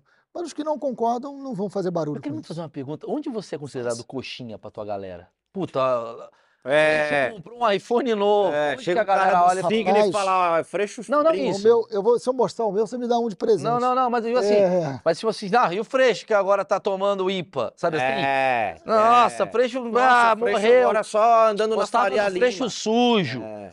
Tem alguma coisa assim que a galera te enche o saco? Que você virou, pô, comprou um MacBook, os caras, nossa, não anda mais comigo. Onde que tem esse lugar assim que você fala, caralho, aqui eu, acho que gosto? hoje, eu acho que hoje tem uma essa polarização, até essa polarização isso nunca tinha acontecido comigo. Assim, porque, enfim, até o momento das ameaças também minha vida foi muito simples, né? Uhum. É, eu sempre tive uma vida muito simples, eu trabalhei, me- meu pai Você nunca era teve professor, você não tomava tiro. professor, é. Exatamente. Não, e eu venho de uma família que meu pai nunca teve carro e a gente nunca teve telefone. Porque eu, como eu sou mais velho, telefone era um bem que você inclusive alugava É antigamente. verdade. Você alugava aparelho de telefone, era um bem. Vale um Né? terreno. Na minha, é, trocava por apartamento Uhum, telefone verdade. antigamente. Isso, isso me coloca na era É, você paleolítica, acabou né? de se Paleolítica. queimar muito agora. Mas o. Mas assim, eu nunca tive nem telefone nem carro em casa. Então eu vim, eu vim de um lugar muito simples. Muito simples. Eu sei viver de forma simples. Sim. né? Sempre vivi de forma simples. É, refrigerante era só domingo e a Coca-Cola litro dava para seis copos de geleia de mocotó em basa. Porque eram dois para cada irmão e sobrava um pouquinho, que era sempre a razão da briga Sim, né? sim, sim. de quem é que ficava com o restinho. Então, até hoje eu lembro desse troço. Então, é, a vida era, era muito simples e como tem que ser. E agradeço meu pai por isso. Então, nunca tive essa coisa sofisticada. Quando o mundo polarizou né, dessa maneira, é muito curioso, porque polarizou também para um lado de uma irracionalidade. Né? Outro dia eu fui para Petrópolis, teve uma, uma- um- aquele acidente recente de Petrópolis, da cidade Uhum. serrana, assim, eu, eu conheço o prefeito, conheço os vereadores, é uma cidade que eu gosto muito, e eu subi junto com o vereador que foi meu assessor, que é um vereador da cidade, para conhecer, para ver o que, que tinha acontecido, né? E aí subi com- com a minha equipe e fui no lugar, eu tinha acabado de chegar, cara, fui no lugar onde eu estava com um tênis Raiate, que era um, um tênis velho, inclusive meio rasgado, uma calça jeans leves, que rasgou, inclusive, na ida para Petrópolis, uma camisa. Aí os caras fizeram uma postagem. Freixo com um sapato de 7 mil reais, uma calça de 8 mil. Era tudo mentira. É um fake news. Fake news. Mas tem a ideia de você querer colocar a esquerda, que tem que ser Pobre e miserável. pobre, miserável, e aí a fake news encaixa com isso para dizer que é caro. Assim, aí, aí entra num lugar de uma hipocrisia é brutal. Se pegar você num restaurante que mesmo ganhando o que eu ganho hoje, posso pagar, não pode. Isso que eu falando, você, Você se controla, às vezes você fala assim, porra, eu queria tanto ir lá no... Teve a, a coisa do Copacabana Palace, É, isso é um exemplo. é Você um tava no. Copacabana Palace, É. e aí você fica assim, antes de entrar nesse Copacabana Palace, você falou, porra, vai lá, é merda, vão encher o saco. Tem uma coisinha de tipo, lá dentrinho, lá no Marcelo, não é nem no Freixo, tu fala, É uma caralho. preocupação permanente isso. Porque hoje você tem que se preocupar com o que é, com o que não é, o que que podem dizer. né? Isso não quer dizer também que você vai virar escravo disso. Copacabana Palace era aniversário da Antônia, de 40 anos. A mulher fazia 40 anos. A mãe dela deu de presente para ela uma noite no Copacabana Palace. Uma noite no Copacabana, presente para ela. Eu sou casado com ela. Né? Você Eu falei, teve que ir, né? Você vai comigo. Você vê quem manda. Né? Não, isso zero lógico, dúvida. lógico. E, e a gente foi aniversário de 40 anos da minha mulher. Alguém tirou uma foto da gente. Copa- pronto. Frequenta Copacabana Palace. Então, assim, aí, aí vira um negócio assim. É, é muito comum café da manhã, político fazer café da manhã no Copacabana Palace. É Aí muito você fica, comum. puta, lá vou eu. Se você for fazer lá, eu, aí eu já não vou. Já não vou.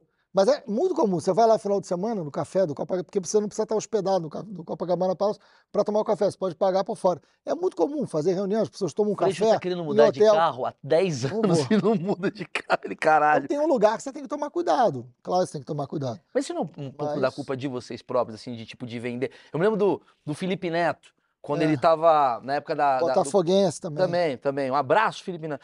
Mas assim, ele tava naquela época da, da pandemia falando, fica em casa, fica em casa. Ele vai jogar futebol. E aí vem uma porrada. Claro. Porque você vende o quê? Claro. Porra, ó, aqui, Que sou casa você está falando? Entendeu o que eu tô querendo dizer? Lógico. Sou simples, sou simples, sou simples, sou simples, sou simples. sou Ele está errado em dizer fica em casa? Não. Não, não tá Era errado. uma orientação científica. Tá Era errado uma isso aí, né? orientação. Mas tá errado isso aí. Mas, entendeu? Não pode. Então. Esse teto de vidro teu não é, não é muito. né, Não te machuca muito? Porque você tem um teto de vidro que você vai- moral demais. Sempre que você vai para uma exposição pública, você está pagando um preço. Né? E, e é uma responsabilidade que você tem que ter. E você pode errar. Ao errar, você vai ter que admitir que Mas errou. e quanto você é ter que- refém disso? Porque às vezes você quer fazer uma piada e tu fala, puta, vão me achar que eu sou machista, vão achar que eu sou racista, vão achar que eu sou não sei o quê. E quanto isso te, te prende, o quanto teu filho às vezes fala, pai, cadê você? É, não. Não, é, é, isso não tem muito, isso também é sinal dos tempos, né? Eu fui assim, vamos imaginar, algumas piadas que eram na infância possíveis deixaram de ser, mas porque o mundo também evoluiu Sim. e que a gente não brinca mais. Racismo não é brincadeira, racismo virou crime e ainda bem, né? Na minha infância, racismo não era crime e eu convivi muito com brincadeiras racistas que eram entendidas como brincadeira Uhum. e que na verdade era racismo. Sim. Houve uma evolução também que a gente tem que se adaptar a essa evolução, assim como o machismo, né? Sim. Houve uma evolução, a gente tem que se adaptar a isso e que bom, que bom, que bom que quando você vai dar uma palestra hoje, se numa mesa grande não tiver nenhuma mulher, pega mal, é feio e você vai ser criticado. E tu acha que quando que vai chegar isso pros careca? Já chegou o Smith. Você acha? O careca. do- do- Não, não. Porra, Chris Rock tomou Tua um teoria é ótima. a- O problema é a mulher, não o careca. É, Porque se fosse um chegar. cara, ele fizesse piada. Agora o cara vai falar, já pegou na mulher, agora vai chegar Agora já tá era, né? puto já de novo. Foda, a gente tá perdendo aí nossas minorias. Tá aí, perdendo velho. essas minorias desse lado. Não, eu, eu- eu entendi seu ponto. É... É você- a gente tem que se adaptar ao mundo, assim, é, e é isso mesmo, e tem que ser. Quem vai para uma vida pública, tá, eu, assim, se você pensar, lá atrás, quando você estava jogando bola no Fonseca, lá na rua, no asfalto, você imaginou que algum dia. Claro que não, porra. Claro que não. Eu comecei a trabalhar com 15 anos entregando papel na rua. Eu nem, nem sonhar em ser professor, sonhava.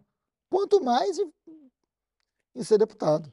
Pois é, pois Não é. tinha a menor ideia disso. E a vida vai te levando para lugares que certamente isso aconteceu na sua também.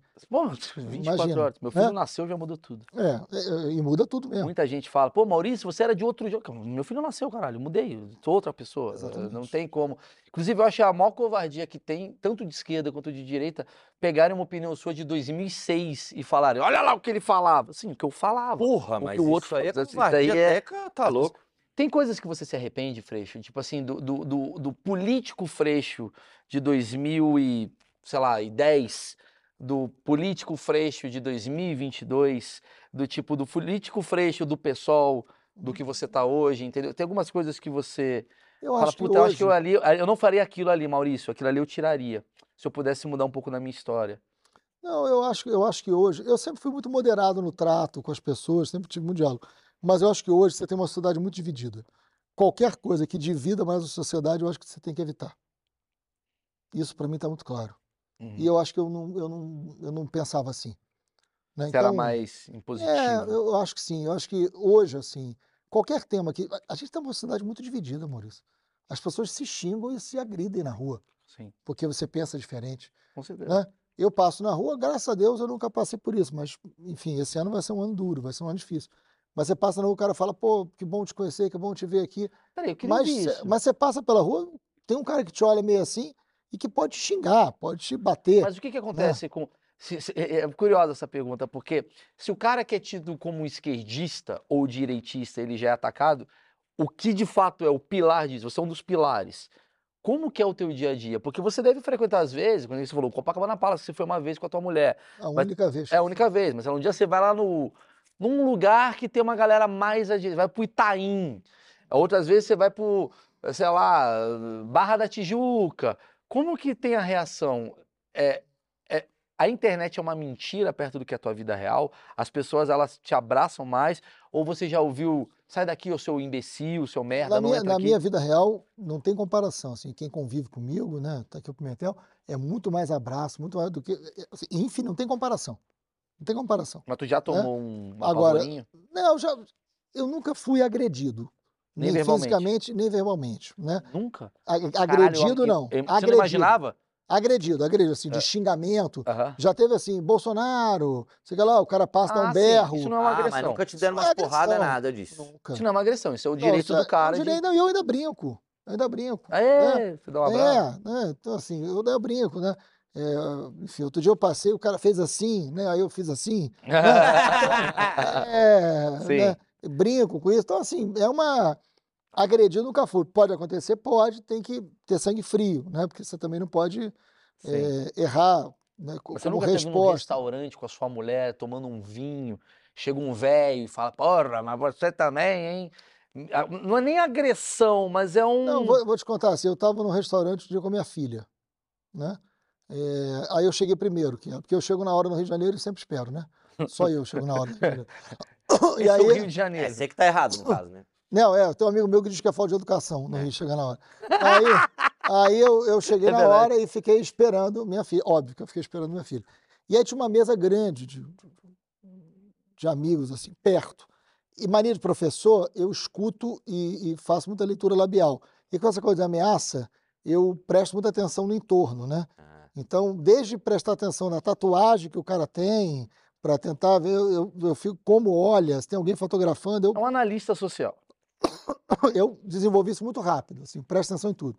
Então, é, aí eu vi que a mesa comentou que eu tinha chegado, uma, uma moça reconheceu, e, o- e a mesa inteira comentou. Aí eu vi que tinha uma senhora muito exaltada comigo, negativamente. E aí eu comecei disfarçando, prestando atenção. Então, a hora que eu vi ela falando, né, leitor Lebel, vou levantar e vou lá esculhambar ele, né? As ideias. É, isso ela falando no meio deles ali, né? Aí eu falei, vai dar confusão, né? Aí eu chamei o garçom, falei, tem um andar aqui em cima? Aí ele falou, tem. Eu falei, tem mesa? Aí ele falou, tem. Eu falei, para duas pessoas. Então, eu vou mudar lá para cima. Ia ser demais você falar assim, você pode levar essa senhora lá pra...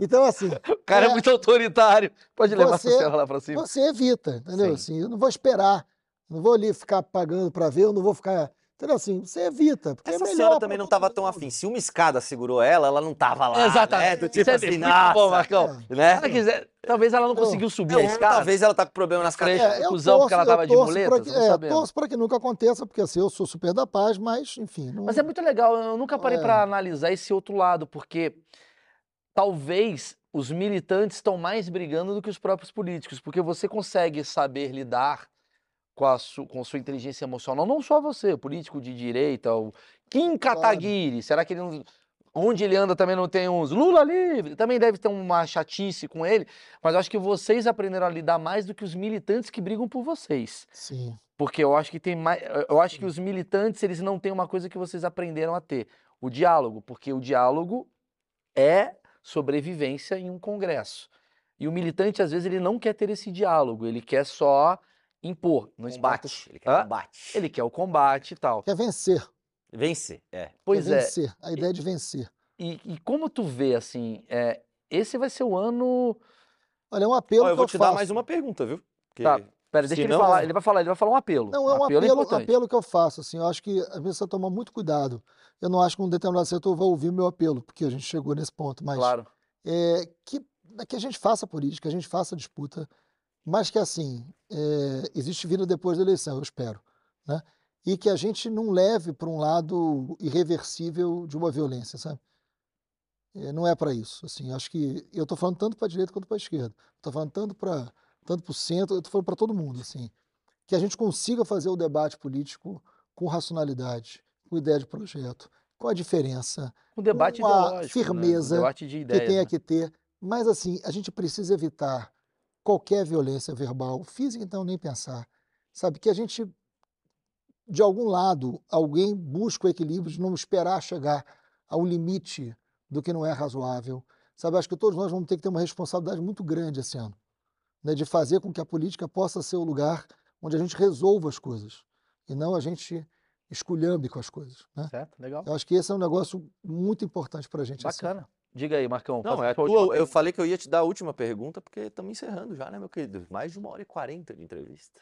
É mesmo? É. Tem que encerrar, porque eu, eu falei, não, a gente não pa- falei, Freixão, uma hora e vinte. Uma hora e vinte a gente daqui. mata, já estamos quase gente tá aqui. Passa rápido, passa É, rápido. o- é. Não, mas foi muito legal, cara. Eu acho que antes que já tenha. Quem sou eu para me justificar, mas já me justificando.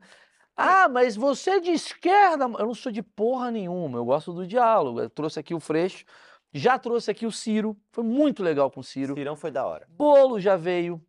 Já veio a galera da direita também. Já muita gente, mas muita gente de direita. E é engraçado que quando vem gente de direita, a galera fala, olha o Maurício lá, bolsominion. É. Aí quando eu trago alguém de esquerda, olha lá o Maurício lá, lulista. Fica esse rótulo de bosta, mas acho que a Então já ideia... fala pra galera em quem tu vai votar pra não acabar com isso aí, né? Vamos lá? Vamos lá. Galera, é Enéas 2023. Cara, Não, aqui do- o cara vai pro... Morreu? cara- eu vou no Emael, maluco. pra- Vamos nele, vamos Porque o nele. Emael, ele é o isentão... Ele, por- ele é um dom... Porque ele E é... era, e era o melhor jingle, né? Lembra? O democrata Emael, ele é democrata. Lembra do jingle do Emael? Ei. E, e, Emael. Lembra disso? Fudeu, agora ele vai, o Emael É. vai usar isso. O Emael, o jingle dele. eu sou isentão, Freixo. Eu vou no Emael porque o Emael ele é democrata e cristão. Exato. Então ele, ele, ele, é, ele, é, ele é o Não isentonismo tem, não tem. em forma de É, candidatura. é o feminismo no- com as freiras. Seria, seria Isso, isso. é- né? é- ela é uma freira feminista. É uma freira feminista. Cara, é... obrigado, bicho. Eu acho Obrigado, que é Maurício. muito Pô, maneiro bater esse papo. Tu saudade de você. tu sempre foi muito legal E, comigo. A gente pô. sempre foi muito.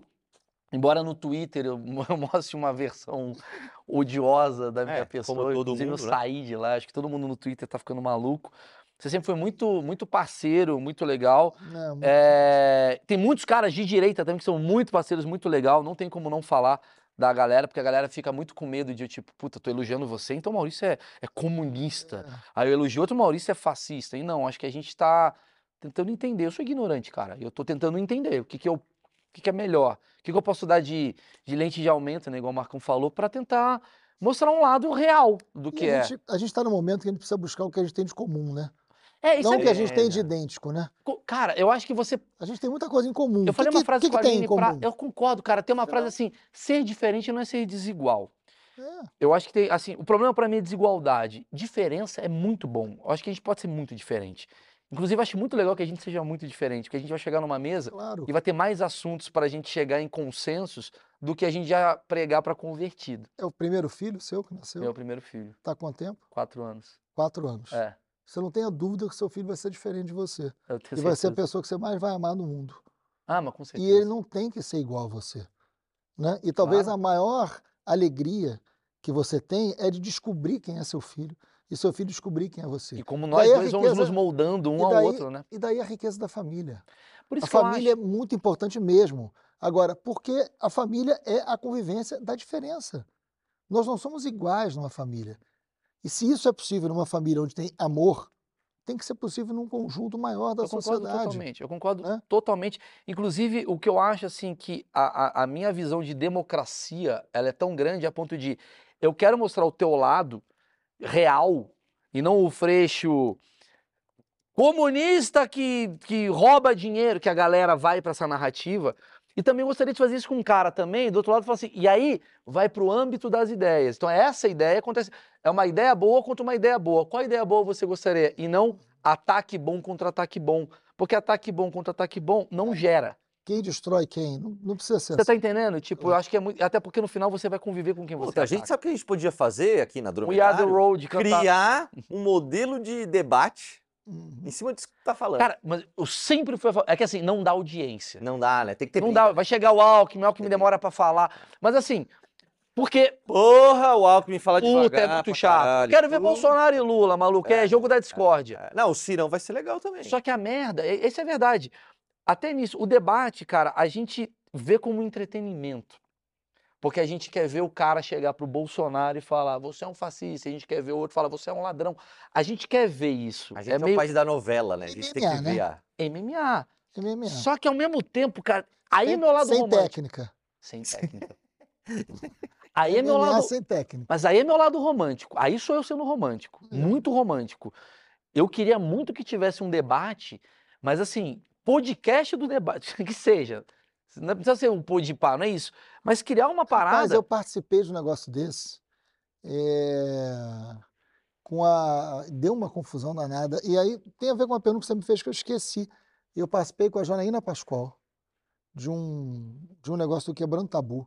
Ah, Eles vi. botaram duas pessoas, tem muitos anos isso. Sim. Eles botaram eu e a Janaína Pascoal, assim, duas pessoas diferentes. Vamos ver se a gente consegue fazer vocês concordarem com alguma coisa. Foram duas horas de conversa. Eu nunca tinha visto a Janaína antes, sabia que ela era, sabia quem eu era. Tem no YouTube, aliás. No tem, YouTube, né? eu e a Janaína Pascoal conversando, a gente foi buscando pontos em comum com duas horas de e con- E conversa. concordaram com várias coisas. Foi excelente a Mas conversa. é isso que eu acho do Foi caralho. excelente. Eu apanhei pra cacete. Ela apanhou da direita, eu apanhei da esquerda. Né? É, mas por quê? Porque a gente conseguiu se entender em algum lugar. Então, mas você não. Mas é que tá. E assim, Qual a minha era- opinião sobre isso? Você não, Não. apanharia de mim, por exemplo, e não, não, mas apanharia eu do fiz Marcão. o programa e Sim, faria sim. de novo. E você não apanharia de outras Entendeu? pessoas que são moderadas, que estão com medo de falar. Porque eu acho que quem tá falando e tá puto com essa situação, ela é anti-diálogo. Ela é an... O cara que reclama de você estar aqui, tem gente que tá reclamando de você estar aqui. Porque Claro. uma vez eu fiz piada com o Lula. Então eu já sou odiado por essa galera. Então esse cara, ele vê como um inimigo o Maurício Meirelles. Assim como tem gente que está me odiando por eu ter trazido você. Que Claro. porra, o Freixo, você é um. mer- E no fundo, no fundo, é o seguinte, caralho, isso daqui é tão mais rico, tão mais agregado do que Não eu foi chegar aqui. a conversa, a gente não chegou um Incrível. coisa. Como pode ser boa com outras pessoas. O que eu não acho legal é a gente ir pro circo e a gente ama o circo. O brasileiro ama o maniqueísmo. A gente É. gosta do. Pois é, Freixo, em 98 você falou isso, mas babá. Lacrei. E aí eu tô querendo atacar você. Exato. E se eu atacar você, não vai ter coisa pro futuro, vai ter coisa de você resolver o passado. E não vai ter coisa de resolver, entender o presente e ir pro futuro. Então, quando eu crio achismos, é meio que. Em nenhum momento eu quero te atacar. E ninguém que sente aqui eu quero atacar. Porque eu Claro. sei que tu é de uma bolha diferente da minha. Eu quero te entender, beleza? Te dar uma oportunidade de você mostrar quem você é. E aí, cara, deixa as pessoas decidirem o teu lado bom. O teu lado bom aflorar e as pessoas falarem, gostei do lado bom dele, mas eu acho que o lado bom do outro é melhor. E aí, Aliás, deixem no, é comen- deixem no comentário o lado bom de Freixo. E o Porra, ruim de Maurício. Não, de mim vai ser. Não, não. Não, eu tenho pra caralho. Mas é isso, cara. Então eu queria agradecer porque Obrigado, você entendeu a amigo. proposta desde o começo. E esse é do caralho. E, então, Obrigado, e obrigado. convoco outros aí, quem quiser. Porque agora fudeu. É ano de eleição que vai vir de Carlinhos do mercado querer aparecer aqui. Se o Zé do Pó vir mesmo, a gente traz. Zé do Pó, Zé do Pó estamos esperando você. Galera, lembrando, eu tô no meu canal no Telegram, canal Maurício Meirelles. Lá tem coisas exclusivas tal. Quem quiser falar comigo por lá, tem áudio, todo dia eu falo. É só pra fazer um merchanzinho no final. Exato. E agradecer mais uma vez a Insider e obrigado pela audiência. Tanto você que já acompanha o projeto há muito tempo, quanto você de fora que estava o vídeo inteiro assim, falando, esses caras são os babacas. E no final tá falando, "Ah, até que foi legal, então deixa o like. Obrigado, valeu.